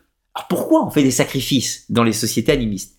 Eh bien tout simplement parce que nous-mêmes, en tant qu'humains, pour fonctionner, on a besoin d'énergie, tout comme il en va de même pour les esprits. Ils ont besoin d'énergie pour fonctionner. Donc du coup, on fait des sacrifices pour assurer le fonctionnement des grands esprits, du moins de leur force visible. Mais ces sacrifices n'ont pas que leur nature visible. Je vais prendre quelques exemples pour l'illustrer. Chez les Santeros euh, ou les Vaudouisans, il y a de la nourriture qui des, des poulets, euh, des chèvres, etc., qui sont sacrifiés pour les orishas, les grands esprits. Mais ce qui est sacrifié, ce n'est pas que le corps de la créature, de l'animal qui est sacrifié, c'est également son énergie. C'est-à-dire qu'en gros, le corps physique de la créature est sacrifié, mais c'est également un sacrifice de son énergie spirituelle qui sera offerte à l'entité. Autre chose, vous avez souvent euh, dans les sacrifices de la Grèce antique des sacrifices d'animaux. Le sang est versé dans une sorte de, trou creusé à même le sol pour nourrir les divinités ctoniennes, les divinités souterraines, mais la fumigation, c'est-à-dire la cuisson et les vapeurs qui émergent du sacrifice, vont s'élever vers les cieux et donc nourrir les entités célestes.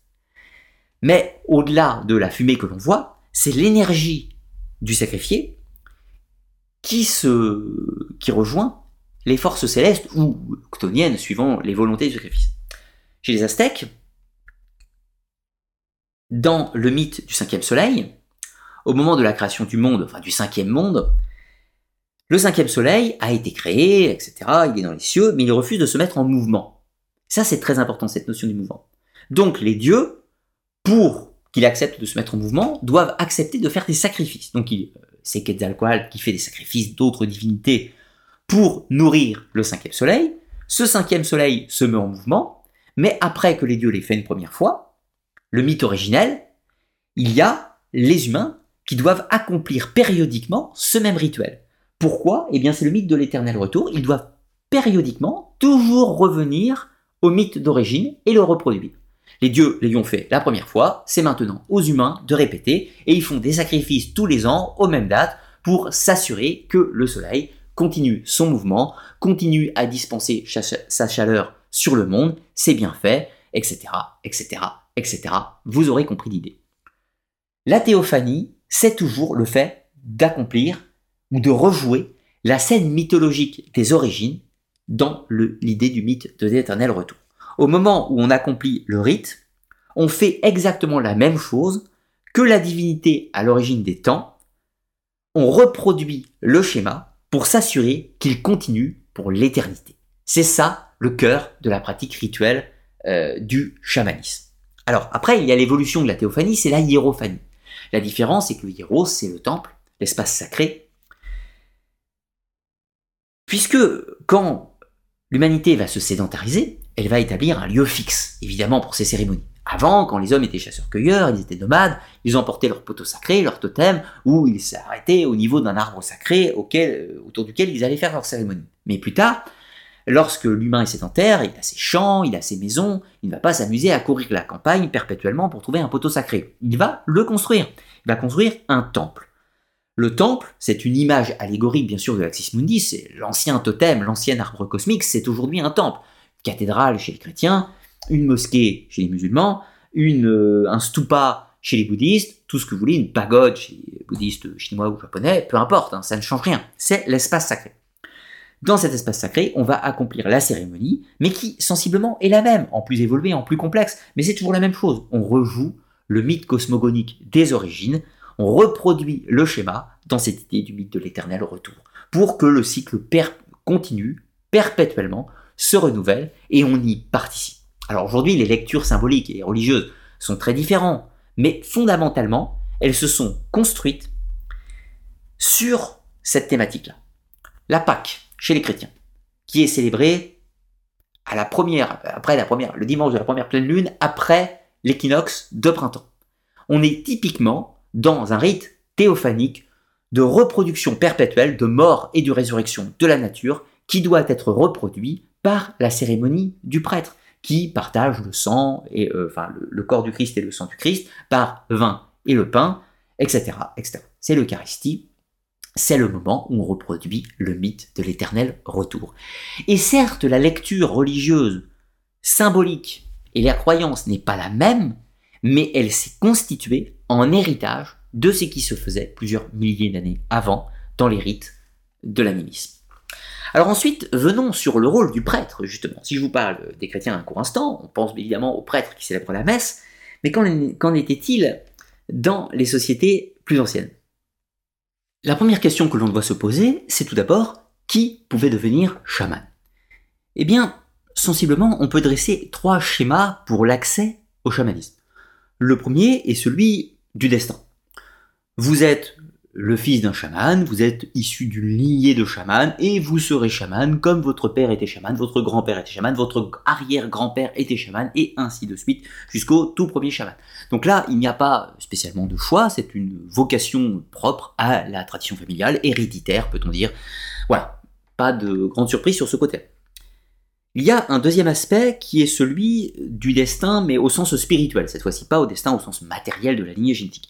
Le destin spirituel, c'est une sorte de choix par les esprits célestes. C'est-à-dire qu'un enfant qui va naître dans des conditions particulières, astronomiquement, ou par rapport à un élément symbolique qui s'est produit, ou avec un élément, une tâche de naissance, euh, une coiffe, la membrane amniotique sur la tête, enfin tout un tas de critères particuliers, euh, est considéré comme élu par les esprits et sera prédestiné à devenir chaman. La troisième solution est celui de l'individu qui veut lui-même euh, entreprendre la voie du chamanisme par les efforts, par le travail et les capacités intellectuelles. Mais évidemment, cette troisième voie est la plus difficile d'accès, puisque ça suggère que euh, l'individu ait la capacité euh, physique et mentale à pouvoir entreprendre la voie du chamanisme, mais aussi que les chamans en activité acceptent que ce dernier rejoigne la caste des chamans. Voilà. Donc ces trois modèles peuvent coexister mutuellement, parfois seulement deux, parfois seulement trois, parfois un seul, etc. Cela est variable en revanche suivant les cultures. En revanche, ce qui n'est plus variable par la suite, c'est le process du chamanisme. Le chaman euh, va devoir euh, accéder à un enseignement théorique et également un enseignement pratique.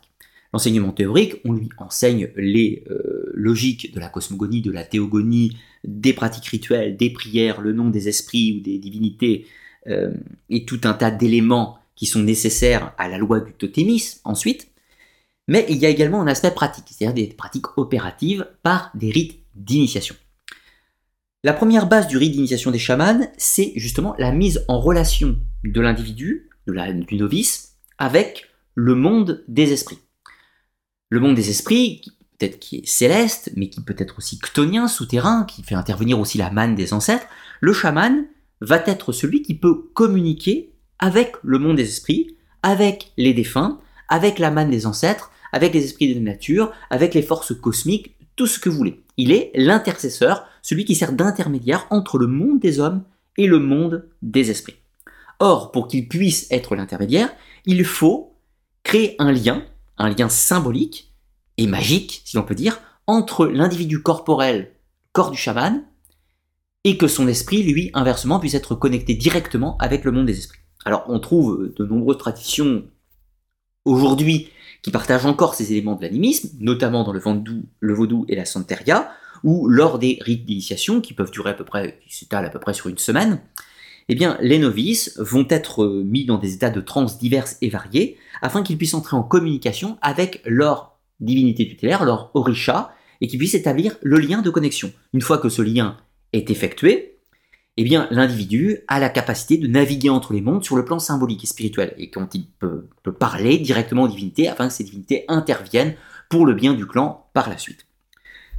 De la même façon, dans euh, le Shugendo euh, au Japon, le Shugendo qui est une tradition à cheval entre l'animiste du Shinto et le bouddhisme euh, ésotérique, eh bien le Shugendo, les novices vont en montagne par de longs pèlerinages, ils vont avoir des épreuves, des épreuves physiques liées aux éléments et tout un tas d'autres choses, et au cours de ces épreuves, ils vont devoir mourir symboliquement et renaître.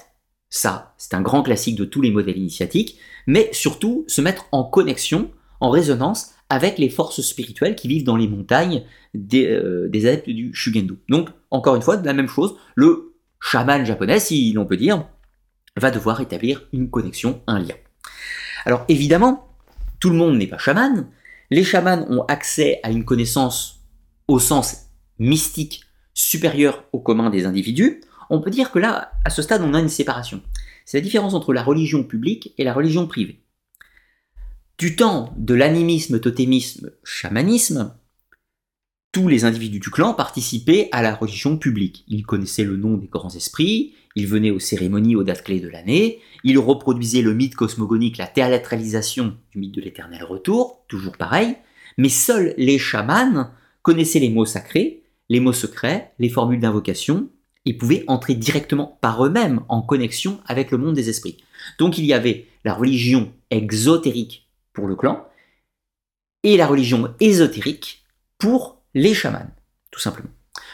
De fait, les chamans sont ni plus ni moins les prêtres de ces premières religions, de la même façon que les prêtres actuels, les rabbins, les imams euh, et tout ce que vous voulez dans les noms du clergé dans toutes les religions. Mais la fonction et la pratique des chamans étaient très vastes à l'époque. En premier lieu, ils sont des prêtres sur le plan qu'ils conduisent la cérémonie publique pour le clan. Ils sont également devins, puisque c'est eux qui peuvent lire les signes laissés par les dieux dans la nature. Alors, par exemple, les augures, le vol des oiseaux, euh, euh, les mouvements de la foudre, le, vent, les façons dont les branches, les feuilles d'un arbre tombent, euh, la façon dont les feuilles de thé dans une tasse se mettent, etc. Vous, voyez l'idée. Donc tous les augures, ce sont des observations physiques, physiques, donc de corps matériel, mais dans la pensée du chamanisme, c'est bien l'âme spirituelle des esprits qui va provoquer ces éléments physiques dans le monde. Donc l'idée c'est de lire le monde physique pour en déduire les mouvements du monde spirituel au-delà. Donc c'est une des méthodes du chamanisme, n'est pas la seule, qui consiste donc à pouvoir euh, comprendre, décoder le langage des dieux via la nature manifestée. Ensuite, il y a la transe. Alors la transe, c'est le chaman va se mettre dans un certain état méditatif ou extatique ou tout ce que vous voulez, afin qu'il puisse projeter son esprit dans le monde des esprits et pouvoir converser, communiquer directement avec eux. L'autre forme étant celle de la possession, c'est l'esprit qui vient incorporer, euh, s'imprégner dans le corps du chaman et bon pouvoir s'exprimer à travers le chaman. Donc le chaman peut projeter son esprit, mais également accueillir les esprits en lui et donc se faire le vecteur des messages des dieux. Il existe encore tout un tas d'autres méthodes d'utilisation par les sacrifices et autres, je vous passe les détails, mais voilà, le chaman est un homme religieux, mais également un devin, évidemment un astrologue, c'est lui qui observe les astres, mais dans la même logique que la divination, c'est également un homme politique, pour la simple raison qu'il conseille les souverains temporels, de la même façon que les druides chez les Celtes ou que les Volques euh, chez, les, chez, les, Slaves, par exemple, hein, bien sûr. L'idée, c'est que le chaman, connaissant le langage des dieux, pouvant le décoder, peut donner des informations et des conseils au souverain temporel afin que celui-ci puisse gérer la conduite du clan matériel, mais en accord avec les lois spirituelles, si l'on peut dire. Voilà. Et on trouve un petit peu la même chose dans le monothéisme, où les hommes religieux euh, de toutes les religions monothéistes se sont investis lourdement dans les histoires temporelles des États. Et c'est encore le cas dans certains États, dans certains pays de nos jours, où les religieux ont encore un poids politique euh, dans le fonctionnement de la vie publique, si je veux dire. Donc, ça fait quand même déjà beaucoup de casquettes pour le chaman, mais ce n'est pas tout. Il est aussi un scientifique. Alors, scientifique, euh, pas forcément prendre le mot au sens qu'il l'est au XXIe siècle, mais il est celui qui connaît les remèdes, la médecine, qui connaît quelques éléments éventuellement de l'agriculture et tout un tas. Le, le chaman est celui qui connaît les sciences au sens très large. Alors bien sûr, par l'étude, mais aussi par les hypothétiques messages reçus des dieux, l'inspiration divine et tout un tas d'autres choses. Donc, il n'est pas rare aussi qu'on emploie le terme d'homme médecine, justement pour définir les chamans, puisque l'une de leurs premières fonctions est de guérir justement les soins du corps. Et là, c'est très intéressant parce que le chaman a une double casquette. Il est médecin du corps, donc par des plantes, des décoctions et tout un tas d'autres choses, il va tenter de soigner la maladie corporelle, mais par des prières, des invocations et des méditations, il va aussi tenter d'agir sur le plan spirituel pour guérir l'âme du patient ou éventuellement faire un exorcisme, chasser un mauvais esprit grâce à différentes méthodes diverses et variées. Donc le chaman a de multiples casquettes, mais il ne faut jamais oublier le point central qui est que s'il conduit, il est le prêtre de la religion publique exotérique pour le clan, lui-même dispose d'un savoir qui n'est pas accessible au commun des personnes. Il a subit un processus initiatique qui lui donne cette connaissance, ni plus ni moins. Pour finir cette deuxième partie sur les rites donc du chamanisme dans le cadre de l'animisme et du totémisme, il est important de rappeler que toutes les activités rituelles se présentent sous la forme de jeux scéniques. Alors qu'est-ce que c'est les jeux scéniques Eh bien c'est la théâtralisation d'une situation. Par exemple, l'aérogamie, l'union du dieu et de la déesse, ceci sur un plan cosmogonique métaphysique, eh bien par le clan, conduit par le chaman lors de la cérémonie de théophanie, on va prendre deux personnages, l'un va représenter le dieu, l'autre va représenter la déesse, et ils vont faire une hiérogamie dans un cadre rituel. On théâtralise une situation pour lui donner vie, et par le principe de la chaîne magique, c'est-à-dire qu'on fait la même chose en symétrie dans le microcosme par rapport au macrocosme. C'est ce qu'on va retrouver dans la table d'émeraude, ce qui est en haut est comme ce qui est en bas, ce qui est en bas est comme ce qui est en haut, c'est la loi de l'analogie.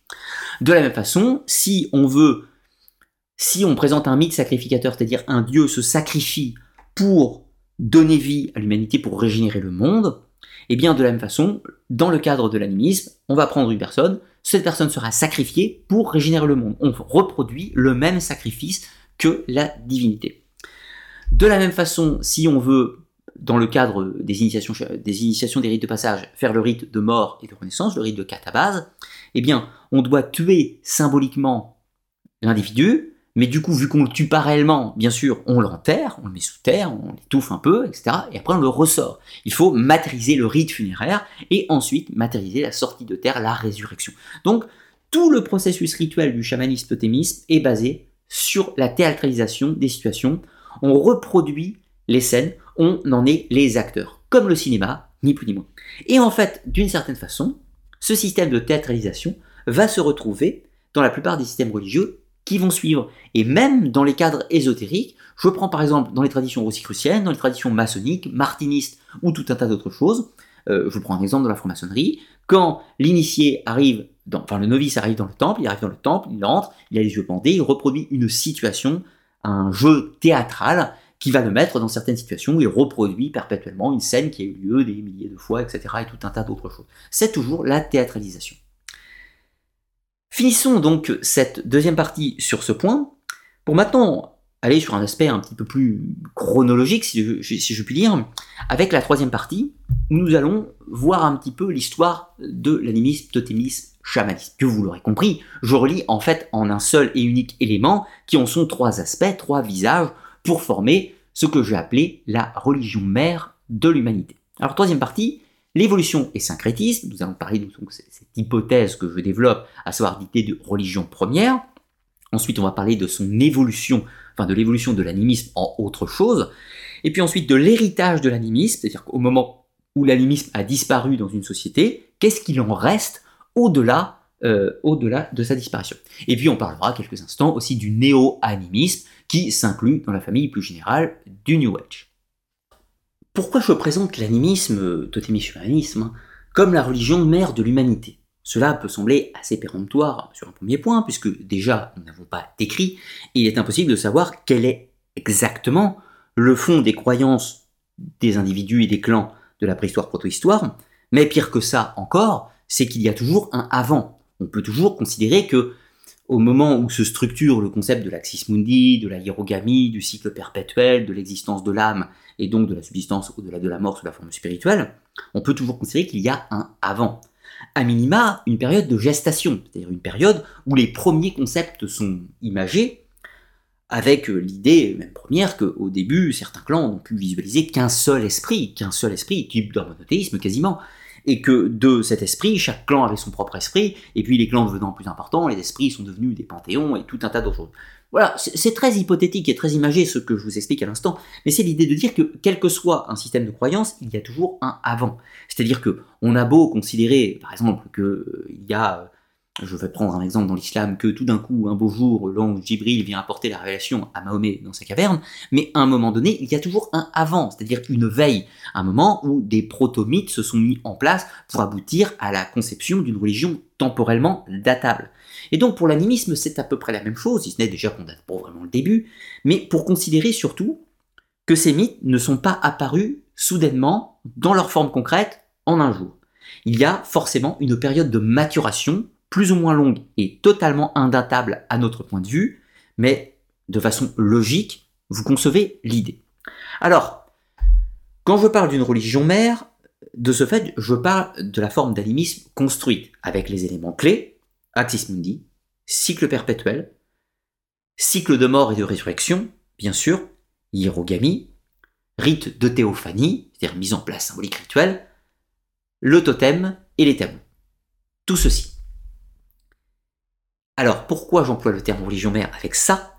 Eh bien, tout simplement parce que ces éléments vont se retrouver de façon quasi identique à différents endroits de la planète sans que les gens aient de contact entre eux et sans qu'ils aient pu s'influencer mutuellement. Pour prendre un exemple, ces différents concepts vont se retrouver tous chez les Arunta d'Australie, tribu aborigène d'Australie toujours existante aujourd'hui bien sûr, qui ne pratiquent plus forcément ces rituels, mais toujours existantes et qui ont été collectées par les anthropologues du 19e et 20e siècle. Nous trouvons exactement la même chose au Canada chez les Kawatli, la même chose, et nous trouvons la même chose chez les Buryats en Mongolie. Pour l'exemple, des peuples qui ne se sont pas côtoyés, si ce n'est des millions d'années possiblement, à des époques où on n'a pas d'éléments euh, de matériel archéologique qui nous permet d'illustrer les croyances. Donc on voit que ces trois peuples, exemple, hein, bien sûr il y en a d'autres, disposent du même archétype religieux. Modèle de croyance, culture du totem et les rites. Donc, à ce stade, on peut considérer que, en gros, ce schéma religieux, même s'il lui a fallu un temps de maturation, il va naturellement apparaître dans un peuple sans pour autant que celui-ci soit influencé par des éléments externes. C'est simplement qu'en fait, l'animisme, le totémisme et le chamanisme se produit naturellement dans le rapport de l'homme avec son environnement. C'est-à-dire que simplement tous les hommes, là où ils soient, observent le cycle du soleil, observent le cycle de la lune, du passage du temps, du concept des cieux inaccessibles et du monde souterrain angoissant. Tout le monde est confronté à la mort, tout le monde observe la même architecture des saisons, les quatre saisons, la mort et la renaissance de la nature. En gros, l'animisme est proprement la religion de la nature et de l'observation des phénomènes visibles de la nature, mais en leur prêtant également une nature spirituelle. De ce fait, ce concept fait que tous les hommes ayant observé le même tableau vont arriver sensiblement aux mêmes conclusions. D'où ma théorie est que l'animisme, totémisme, chamanisme est bel et bien la religion mère de l'humanité, puisque l'humain arrive naturellement à ces concepts comme première base de système de croyance. Et ensuite, cela va évoluer et se complexifier. Pourquoi cela se complexifie? Eh bien, pour plusieurs raisons. Tout d'abord, l'amélioration de nos appréhensions scientifiques du monde, meilleure compréhension, meilleure connaissance. Pour l'exemple, la plupart des peuples ont pensé, fut un temps que la Terre était plate, et puis oh, non, on a compris qu'elle était ronde, et ce qui a forcément changé la perception cosmogonique du monde, devenant encore plus symbolique possiblement. Mais ce n'est pas tout. Il y a aussi le progrès dans les sciences, la compréhension des maladies, la compréhension du mouvement des astres qui évolue, la précession des équinoxes et tout un tas d'autres choses qui fait que la science fait évoluer les croyances. Mais il y a aussi euh, d'autres éléments qui sont beaucoup plus sociologiques.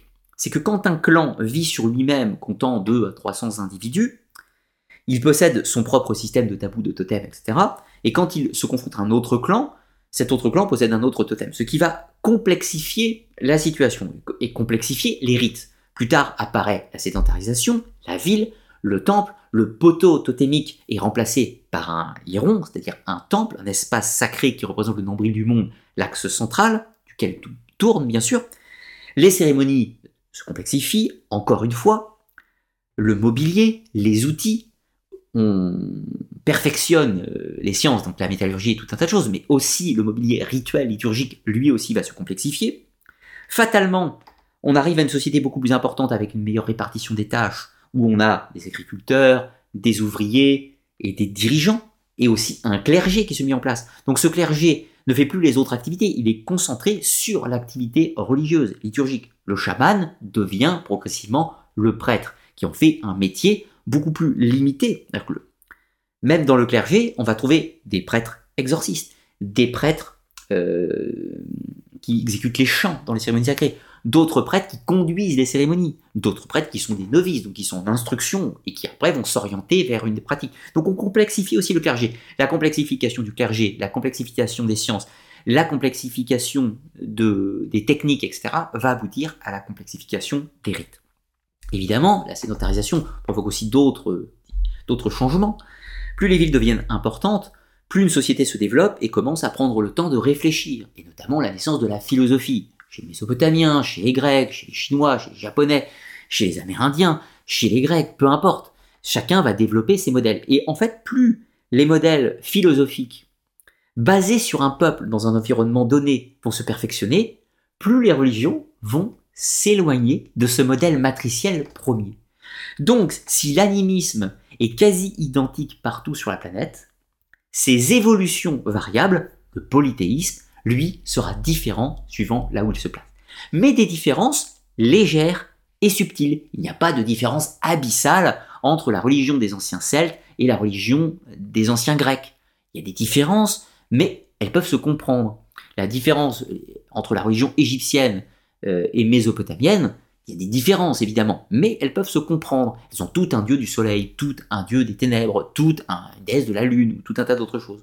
Tout comme euh, la religion polythéisme, euh, alors le shintoïsme est un animisme polythéisme, donc c'est déjà assez compliqué, mais l'animisme polythéisme japonais pouvait se comprendre avec l'animisme polythéisme chinois. vous voyez l'idée en fait tout simplement. De la même façon, en, Amérique du Sud, les polythéismes aztèques, incas ou mayas auraient pu se comprendre avec les religions des anciens Celtes, ou anciens Nordiques, ou anciens Grecs. Elles auraient pu se comprendre, parce que les différences étaient légères et subtiles, basées sur leur environnement, mais légères et subtiles. Mais après, les évolutions suivantes, dans le cadre du monothéisme, là, ça va totalement changer. Alors voyons d'abord comment l'animisme lui-même évolue en polythéisme. Eh bien, c'est assez naturel. La vraie différence entre la religion animiste et le polythéisme, c'est l'édification d'un panthéon strict de divinité. Et donc, d'un système de totem qui évolue en un système d'ordre par la loi sociale, etc. Une complexification. En fait, le polythéisme est une complexification de l'animisme, qui apparaît dans une société en évolution. Il y a des contre-exemples, puisqu'on ne peut pas forcément considérer que c'est simplement l'évolution d'une société qui fait passer de l'animisme au polythéisme. On a un très bon exemple avec le Japon, le Japon ayant un shintoïsme animiste, et pourtant une société particulièrement évoluée. Je prends par exemple l'ère Muromachi, 13, 14, 15e siècle au Japon, on a une société tout à fait raffinée, tout à fait évoluée, avec un modèle des œuvres littéraires, tout un tas de choses, la caste des samouraïs, tout ce que vous voulez, et on a un animisme pourtant. Bon, il y a des religions, parce qu'il y a le bouddhisme et l'animisme qui cohabitent, mais on a un animisme complexe, du coup. Donc, d'où le shintoïsme n'est pas un bon exemple dans l'animisme pour illustrer la préhistoire, puisque c'est un animisme particulièrement complexe avec des, systèmes rituels extrêmement complexes. Inversement, dans le vaudou et la santeria, qui sont des animismes euh, plus ou moins en syncrétisme avec le monothéisme, ce sont des systèmes relativement simplistes, relativement simplistes, etc. Alors que pourtant, ils sont toujours d'actualité. Vous voyez l'idée. Donc, on ne peut pas forcément euh, faire de, de catégorisation extrême sur ce sujet. Mais globalement, globalement, le polythéisme est une évolution de l'animisme avec, premier point, les grands esprits qui deviennent les dieux d'un panthéon à proprement parler, et surtout que certains ancêtres mythiques, qui étaient vénérés en tant qu'ancêtres mythiques, cette fois-ci vont trouver divinisés à l'état de dieu et rejoindre le panthéon, au point qu'on va oublier leur existence humaine, si je puis dire.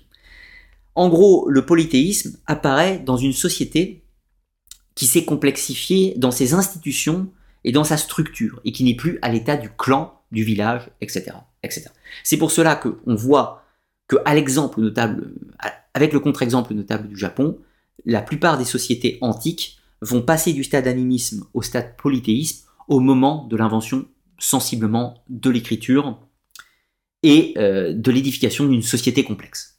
Grosso modo, la différence est là, mais il n'y a pas beaucoup d'autres différences, si ce n'est que la philosophie après va faire évoluer. Exemple, euh, on va y ajouter euh, les systèmes philosophiques, par exemple pythagoriciens, dans la culture grecque, qui fait qu'on va euh, dissocier la notion de corps, âme, esprit, au lieu de simplement corps spirituel, corps euh, matériel en opposition. Voilà, on va complexifier les sujets. En Égypte, c'était tout à fait parlant, où l'individu se trouve non plus une substance matérielle et spirituelle, mais on trouve 15 ou 20 éléments constitutifs de l'individu. C'est une haut niveau de complexité, mais le cœur cosmogonique, le cœur euh, du système cosmogonique, lui-même n'a pas énormément évolué, si ce n'est que les mythes, eux, évoluent. Les mythes se complexifient, ils deviennent plus...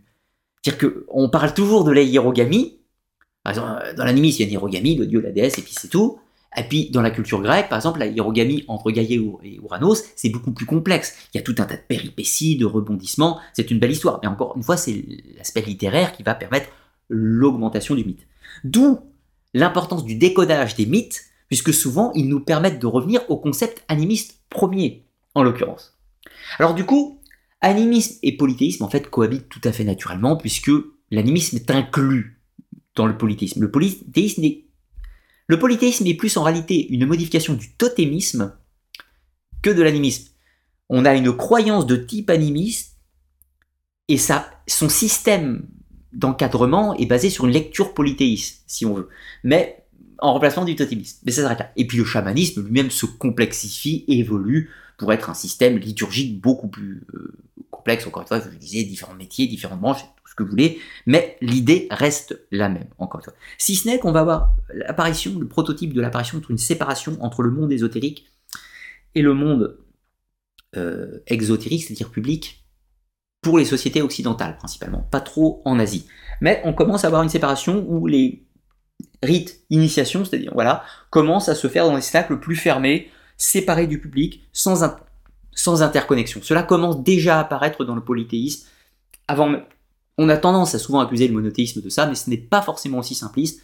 Euh, voilà, il faudra vraiment un jour euh, faire une émission dédiée sur ce, ce sujet d'ailleurs. Alors ensuite, le, le modèle religieux des peuples va évoluer. Si le polythéisme prend, on va dire, est une lecture localisée d'un système animiste, c'est-à-dire qui se, qui se matérialise d'une façon particulière suivant un environnement, le monothéisme, et euh, là je parle des trois religions abrahamiques hein, uniquement, je pourrais y inclure aussi les zoroastrismes dans une certaine mesure, qui participent d'ailleurs à l'émergence des religions abrahamiques. Mais le monothéisme, lui, ce ne sont plus des religions traditionnelles, ce sont des religions dites historiques, puisqu'elles ont un point et un lieu d'apparition dans le temps, avec un personnage central, en général lui-même héritier d'une tradition, d'une religion traditionnelle préalablement, mais qui la modifie, qui lui donne un nouvel aspect, qui la transforme pour lui donner une autre direction. On peut dater l'apparition d'une religion historique. De là, il y a l'édification d'un dogme, ce dogme est immuable, c'est la complexification à l'extrême de ce qu'était le totem préalablement. Ensuite, il y a toute la mise en place, évidemment, d'un système de croyance qui est associé pour ce dogme, bien sûr. Donc tout système de croyance, je prends par exemple dans la Bible, avec le principe du Dieu créateur unique, de l'histoire de la Genèse, de la chute, du déluge, tout ce que vous voulez, tout le modèle de croyance, et puis ensuite toute une pratique rituelle qui est en adéquation, encore une fois, avec le dogme et les croyances, ce qui aboutit, par exemple, à la naissance du judaïsme, du christianisme, de l'islam, et un petit peu avant, du zoroastrisme, qui est un peu à cheval entre le monde polythéiste et monothéiste. On est dans les zones de transition. Là, vous pourriez me dire, mais que reste-t-il de l'animisme, des, systèmes de croyance de l'animisme, du totémisme et du chamanisme, au sein, par exemple, de la religion chrétienne? Eh bien, en fait, beaucoup d'éléments, puisque la plupart des éléments constitutifs de la religion chrétienne sont basés sur un lent système d'évolution venant du monothéisme hébraïque, puis du polythéisme gréco-méditerranéen, etc., tout ce qu'on veut, et même de l'animisme précédent, par un long système de maturation. Ajoutez à ça les éléments sociologiques, psychologiques, l'évolution des sciences et tout un tas d'autres éléments qui vont évidemment faire évoluer les mythes, mais dans l'absolu, le christianisme ne naît pas soudainement en un jour, il n'est que la synthèse de tout ce qui s'est fait préalablement et qui est repensé à un moment T pour établir un dogme immuable.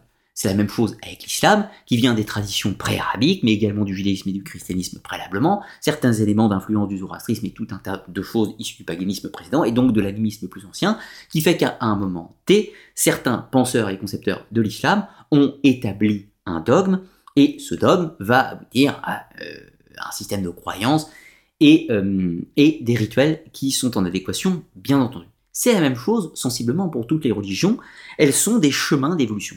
Alors évidemment, si la religion mère est l'animisme, on sera quand même bien d'accord aujourd'hui que les trois religions abrahamiques, qui ont des points de ressemblance assez flagrants néanmoins, sont à l'inverse très différentes des religions dharmiques, par exemple du, euh, de l'hindouisme, du jaïnisme ou du bouddhisme, des différentes formes de bouddhisme. Il y a un écart abyssal entre les religions abrahamiques et les religions dharmiques. Et pourtant, les toutes ces religions partagent un fond commun unique à l'origine, qui est de l'ordre de l'animisme. Puisque toutes ces religions, aussi variables soient-elles, possèdent toute une vision du monde céleste, une vision du monde infernal, une vision du salut, une vision euh, du passage, donc du fait que l'individu est un corps matériel, puis un corps spirituel, et qu'il y a un devenir pour ce corps spirituel, tout ceci, ce sont des éléments issus de l'animisme, qui n'ont pas les mêmes définitions et les mêmes aspects et les mêmes représentation dans toutes ces religions, mais elles partagent ces éléments communs. Alors quels sont les éléments communs qu'on va trouver dans toutes les religions de la planète actuelle, mais qui sont nés du temps de l'animisme? Eh bien, comme je vous disais, il y a l'idée de l'axe du monde, l'axe du monde que l'on peut représenter ou matérialiser sous une forme rituelle, que ce soit la pierre de la Kaaba, que ce soit les cathédrales, que ce soit les stupas, les pagodes, tout un tas d'autres choses, on représente le lieu du culte qui est l'axe du monde, le lieu de la manifestation de la théophanie, du divin. Ensuite, il y a le cycle perpétuel, le fait qu'il y a un schéma de recommencement, un cycle qui se produit.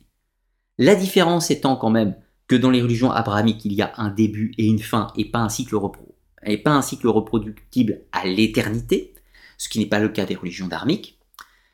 Ensuite, on a l'idée des forces supérieures, c'est-à-dire des grands esprits, si ce n'est que dans les cas de religion abrahamique, on va les appeler les anges, les démons, et puis ensuite la divinité au sens suprême, et puis que dans les religions dharmiques, on va les appeler soit les devas, soit les ashuras, soit les bodhisattvas, les bouddhas, et tout un tas d'autres choses, des noms variables, mais l'idée de ces forces, de ces esprits invisibles animant des choses, sont toujours bel et bien présents.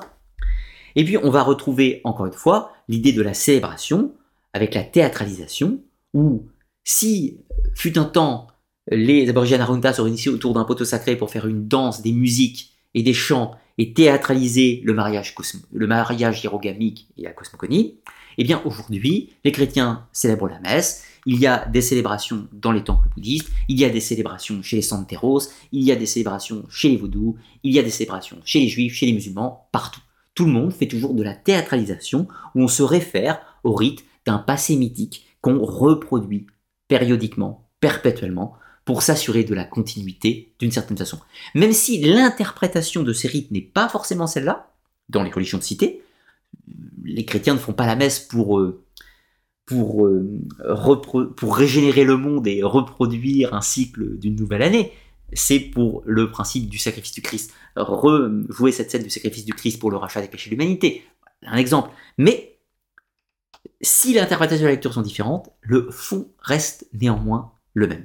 Donc l'animisme a évolué, et puis au fur et à mesure du temps, il a évolué drastiquement au point de devenir des religions qui sont extrêmement éloignées les unes des autres, mais qui conservent un fond commun de cette religion mère. Alors, néanmoins, au-delà euh, de l'évolution, que reste-t-il de purement animiste Qu'est-ce qui reste qui est totalement animiste en réalité dans les sociétés modernes? À l'exception, bien évidemment, des animismes persistants, comme le shintoïsme, le santeria, le vaudou, le contemplé et plusieurs autres, bien évidemment. Je parle des environnements qui ont des religions soit euh, abrahamiques, soit dharmiques. Je vais prendre un exemple tout d'abord au Moyen Âge chrétien. Moyen Âge chrétien, en France, peu importe, en Espagne, en Angleterre, aucune différence, euh, 12-13e siècle, disons, vous avez encore de nombreuses croyances dans les populations. C'est-à-dire qu'il y a la religion, tout le monde est chrétien, mais néanmoins, malgré le fait que tout le monde est chrétien, il y a encore tout un tas de braves gens qui se rendent à la fontaine à tel moment de l'année pour offrir quelques offrandes à la dame de la fontaine, puis plus tard qu'on appelle Vierge Marie, la dame des sources. On offre, euh, on va dans certaines grottes, mais on hésite parce que il paraît que des fées ou des monstres vivent à l'intérieur. On se rend sur telle colline parce que il y a un vieux menhir et que les femmes touchaient ce menhir dans l'espoir de tomber enceinte. Ça, c'est tout au Moyen Âge, bien sûr. Et quand je vous dis au Moyen Âge, c'est aussi valable au XIXe siècle. Hein. Ça n'a pas changé. C'est encore valable aujourd'hui dans certaines, dans certaines zones rurales encore un petit peu. C'est très valable dans les pays de l'Est de l'Europe encore. Mais un peu moins au XXe siècle, on va dire qu'avant. Mais au XIXe siècle, c'est tout à fait fréquent. Les gens se rendent encore, comme au Moyen Âge, toucher le menhir pour les femmes qui veulent tomber enceintes, on se rend à la fontaine sacrée pour guérir une maladie ou telle autre chose diverse et variée, on prie euh, la Vierge Marie ou le saint quelconque. Mais quelle est la différence concrète entre un chrétien du 19e siècle qui se rend à la fontaine pour lancer une pièce ou attacher un ruban dans un arbre près de la fontaine pour solliciter une guérison, d'un praticien de l'animisme 4000 ans avant notre ère qui se rendait près d'une source sacrée et qui faisait une offrande pour solliciter l'esprit de la fontaine pour le même acte que le chrétien du 19e siècle. C'est exactement la même chose. Les traditions populaires, les superstitions, les légendes, légendes un petit peu, le folklore, les fées, Mélusine, la fée Morgane, tout ce qu'on trouve dans le mythe arthurien un petit peu, tout ceci est un vestige de l'animisme, ni plus ni moins qui a pris des couleurs, qui a pris des noms, qui s'est perfectionné parfois, mais fondamentalement, qui est le vestige de cette relation intime des individus avec les forces vibratoires de la nature, un. La fée de la fontaine, c'est l'esprit de l'eau manifesté dans ce lieu. Grand esprit, Camille, Loa, peu importe son nom. L'idée, c'est toujours cette relation de, l'animiste, c'est toujours cette relation entre l'individu, par son corps, via la manifestation corporelle de cette eau et l'esprit de l'individu avec l'esprit protecteur de cette même eau, et c'est la rencontre. Donc c'est une relation d'interconnexion perpétuelle avec l'environnement. C'est tout à fait dans l'air du temps.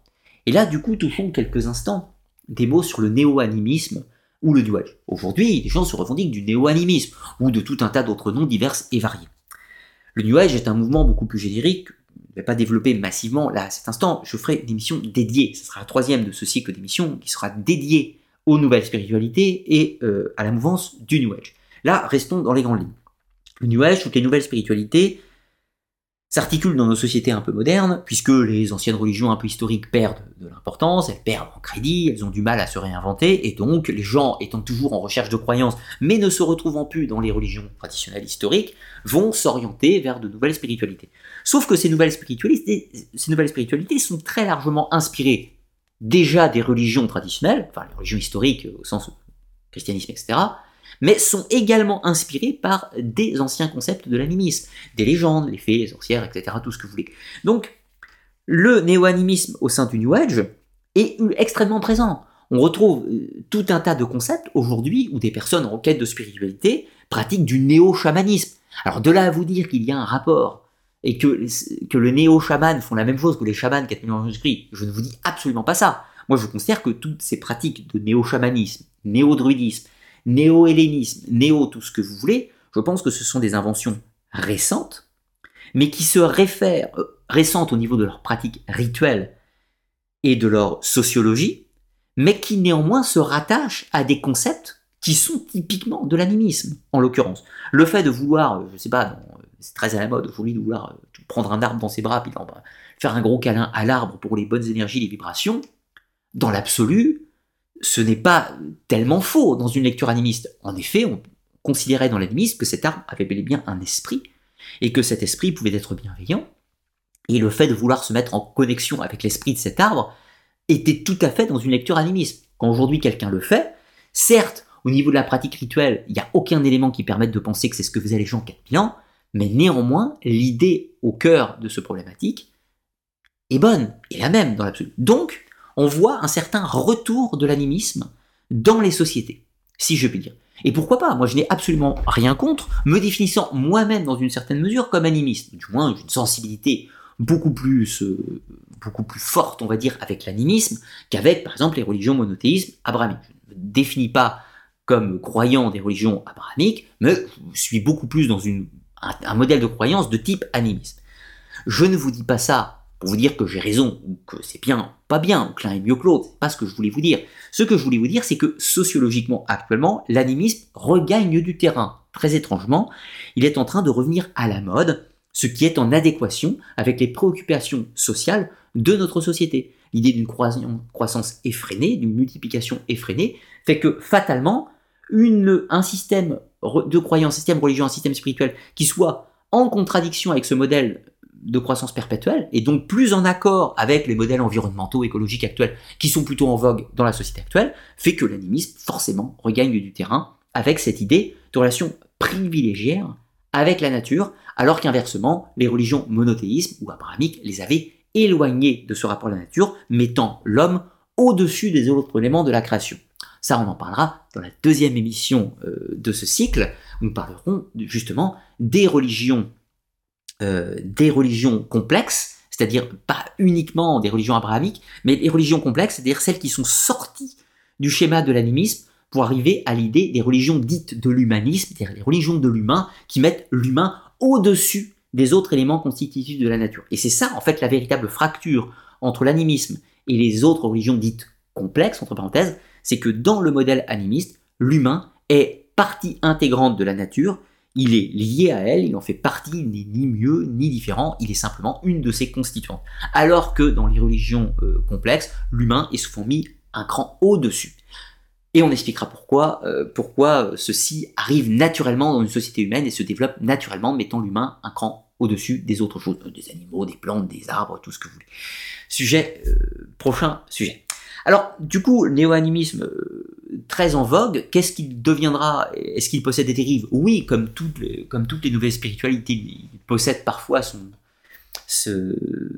son cheminement, euh, on va dire, euh, un peu borderline, si, je puis dire, puisque évidemment certains penseurs du néo-animisme actuellement vont à l'encontre de tout un tas de, tout un tas de courants euh, à la fois sociologiques, à la fois religieux, etc., parfois violemment, et parfois cela peut dégénérer en, certaines, en certains courants sectaires qui peuvent avoir euh, certaines dangerosités, principalement dans l'aspect euh, médical, en l'occurrence. Mais voilà, mon but n'est pas de m'étendre sur les, dérives et, tout ceci. Je laisse ce travail à d'autres qui sont beaucoup plus compétents que moi dans ce domaine.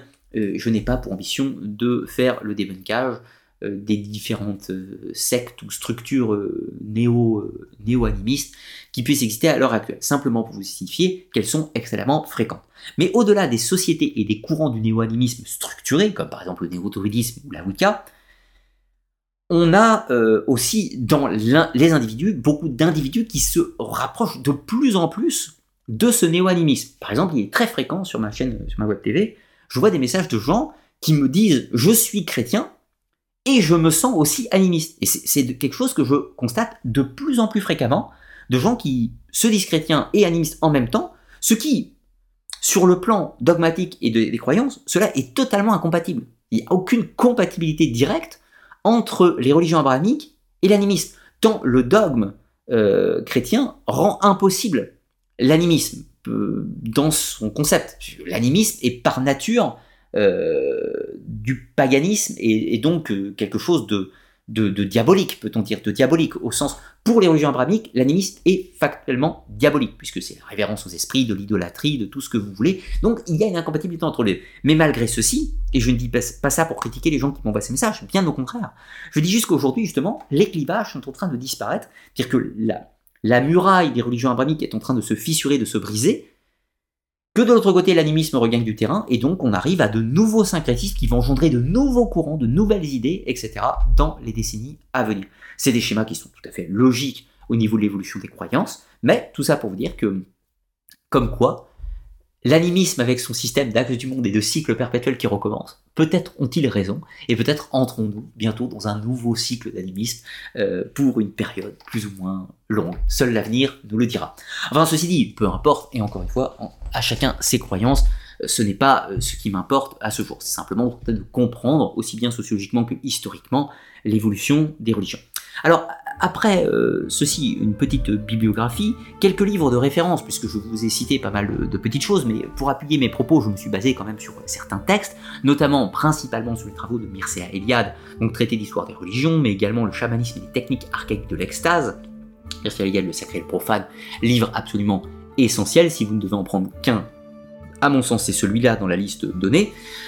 Philippe Descola, par de la euh, nature et culture, donc belle étude sur le totémisme, l'animisme et le chamanisme, même si je ne partage pas forcément les conclusions de l'auteur, je trouve ça intéressant euh, d'avoir des approches multiples. Edward Taylor, donc La civilisation primitive, est le concepteur de l'idée de l'animisme, livre un peu daté mais qui en pose néanmoins les bases.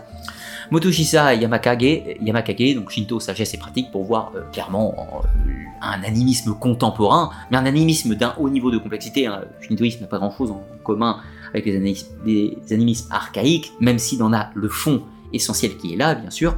Donc, si vous vous intéressez au Shinto. George M. Fraser, évidemment, livre d'anthropologie euh, parmi les plus fondamentaux sur la recherche du totémisme et de l'animisme et du chamanisme, bien entendu, puisque euh, James Fraser a collecté énormément de traditions rituelles encore en usage au 19-20e siècle euh, enfin fin 19 et début 20e, sur les traditions euh, qui existaient encore dans des endroits relevés du monde, Australie, Amérique du Sud, Afrique, etc., où on a pu observer les pratiques cultuelles euh, et les croyances et les totems tabous, bien sûr, de différents peuples, ce qui nous permet de faire une étude anthropologique et d'hypothétiser ce qui se passait dans les temps anciens.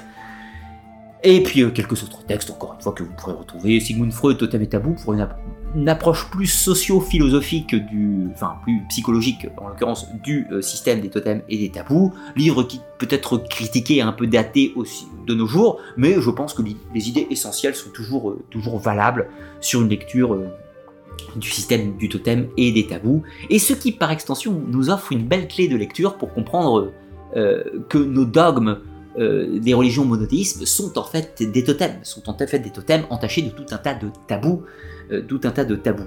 Euh, et puis, évidemment, livre absolument fondamental, Arnur von Genep, les rites de passage, donc tout le process rituel, tous les rites, que ce soit de baptême, de naissance, de passage, de fiançailles, de mariage, de mort dans les sociétés, euh, dans les sociétés animistes, chamaniques et totémiques, etc.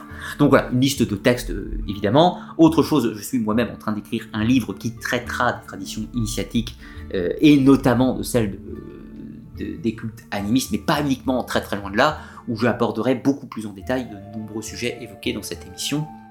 et qui j'espère le livre sera disponible dans quelques mois si tout va bien en l'occurrence voilà. donc voilà ça je vous parlerai de l'évolution, comment évolue le processus avec l'éditeur d'ici, d'ici très très peu de temps.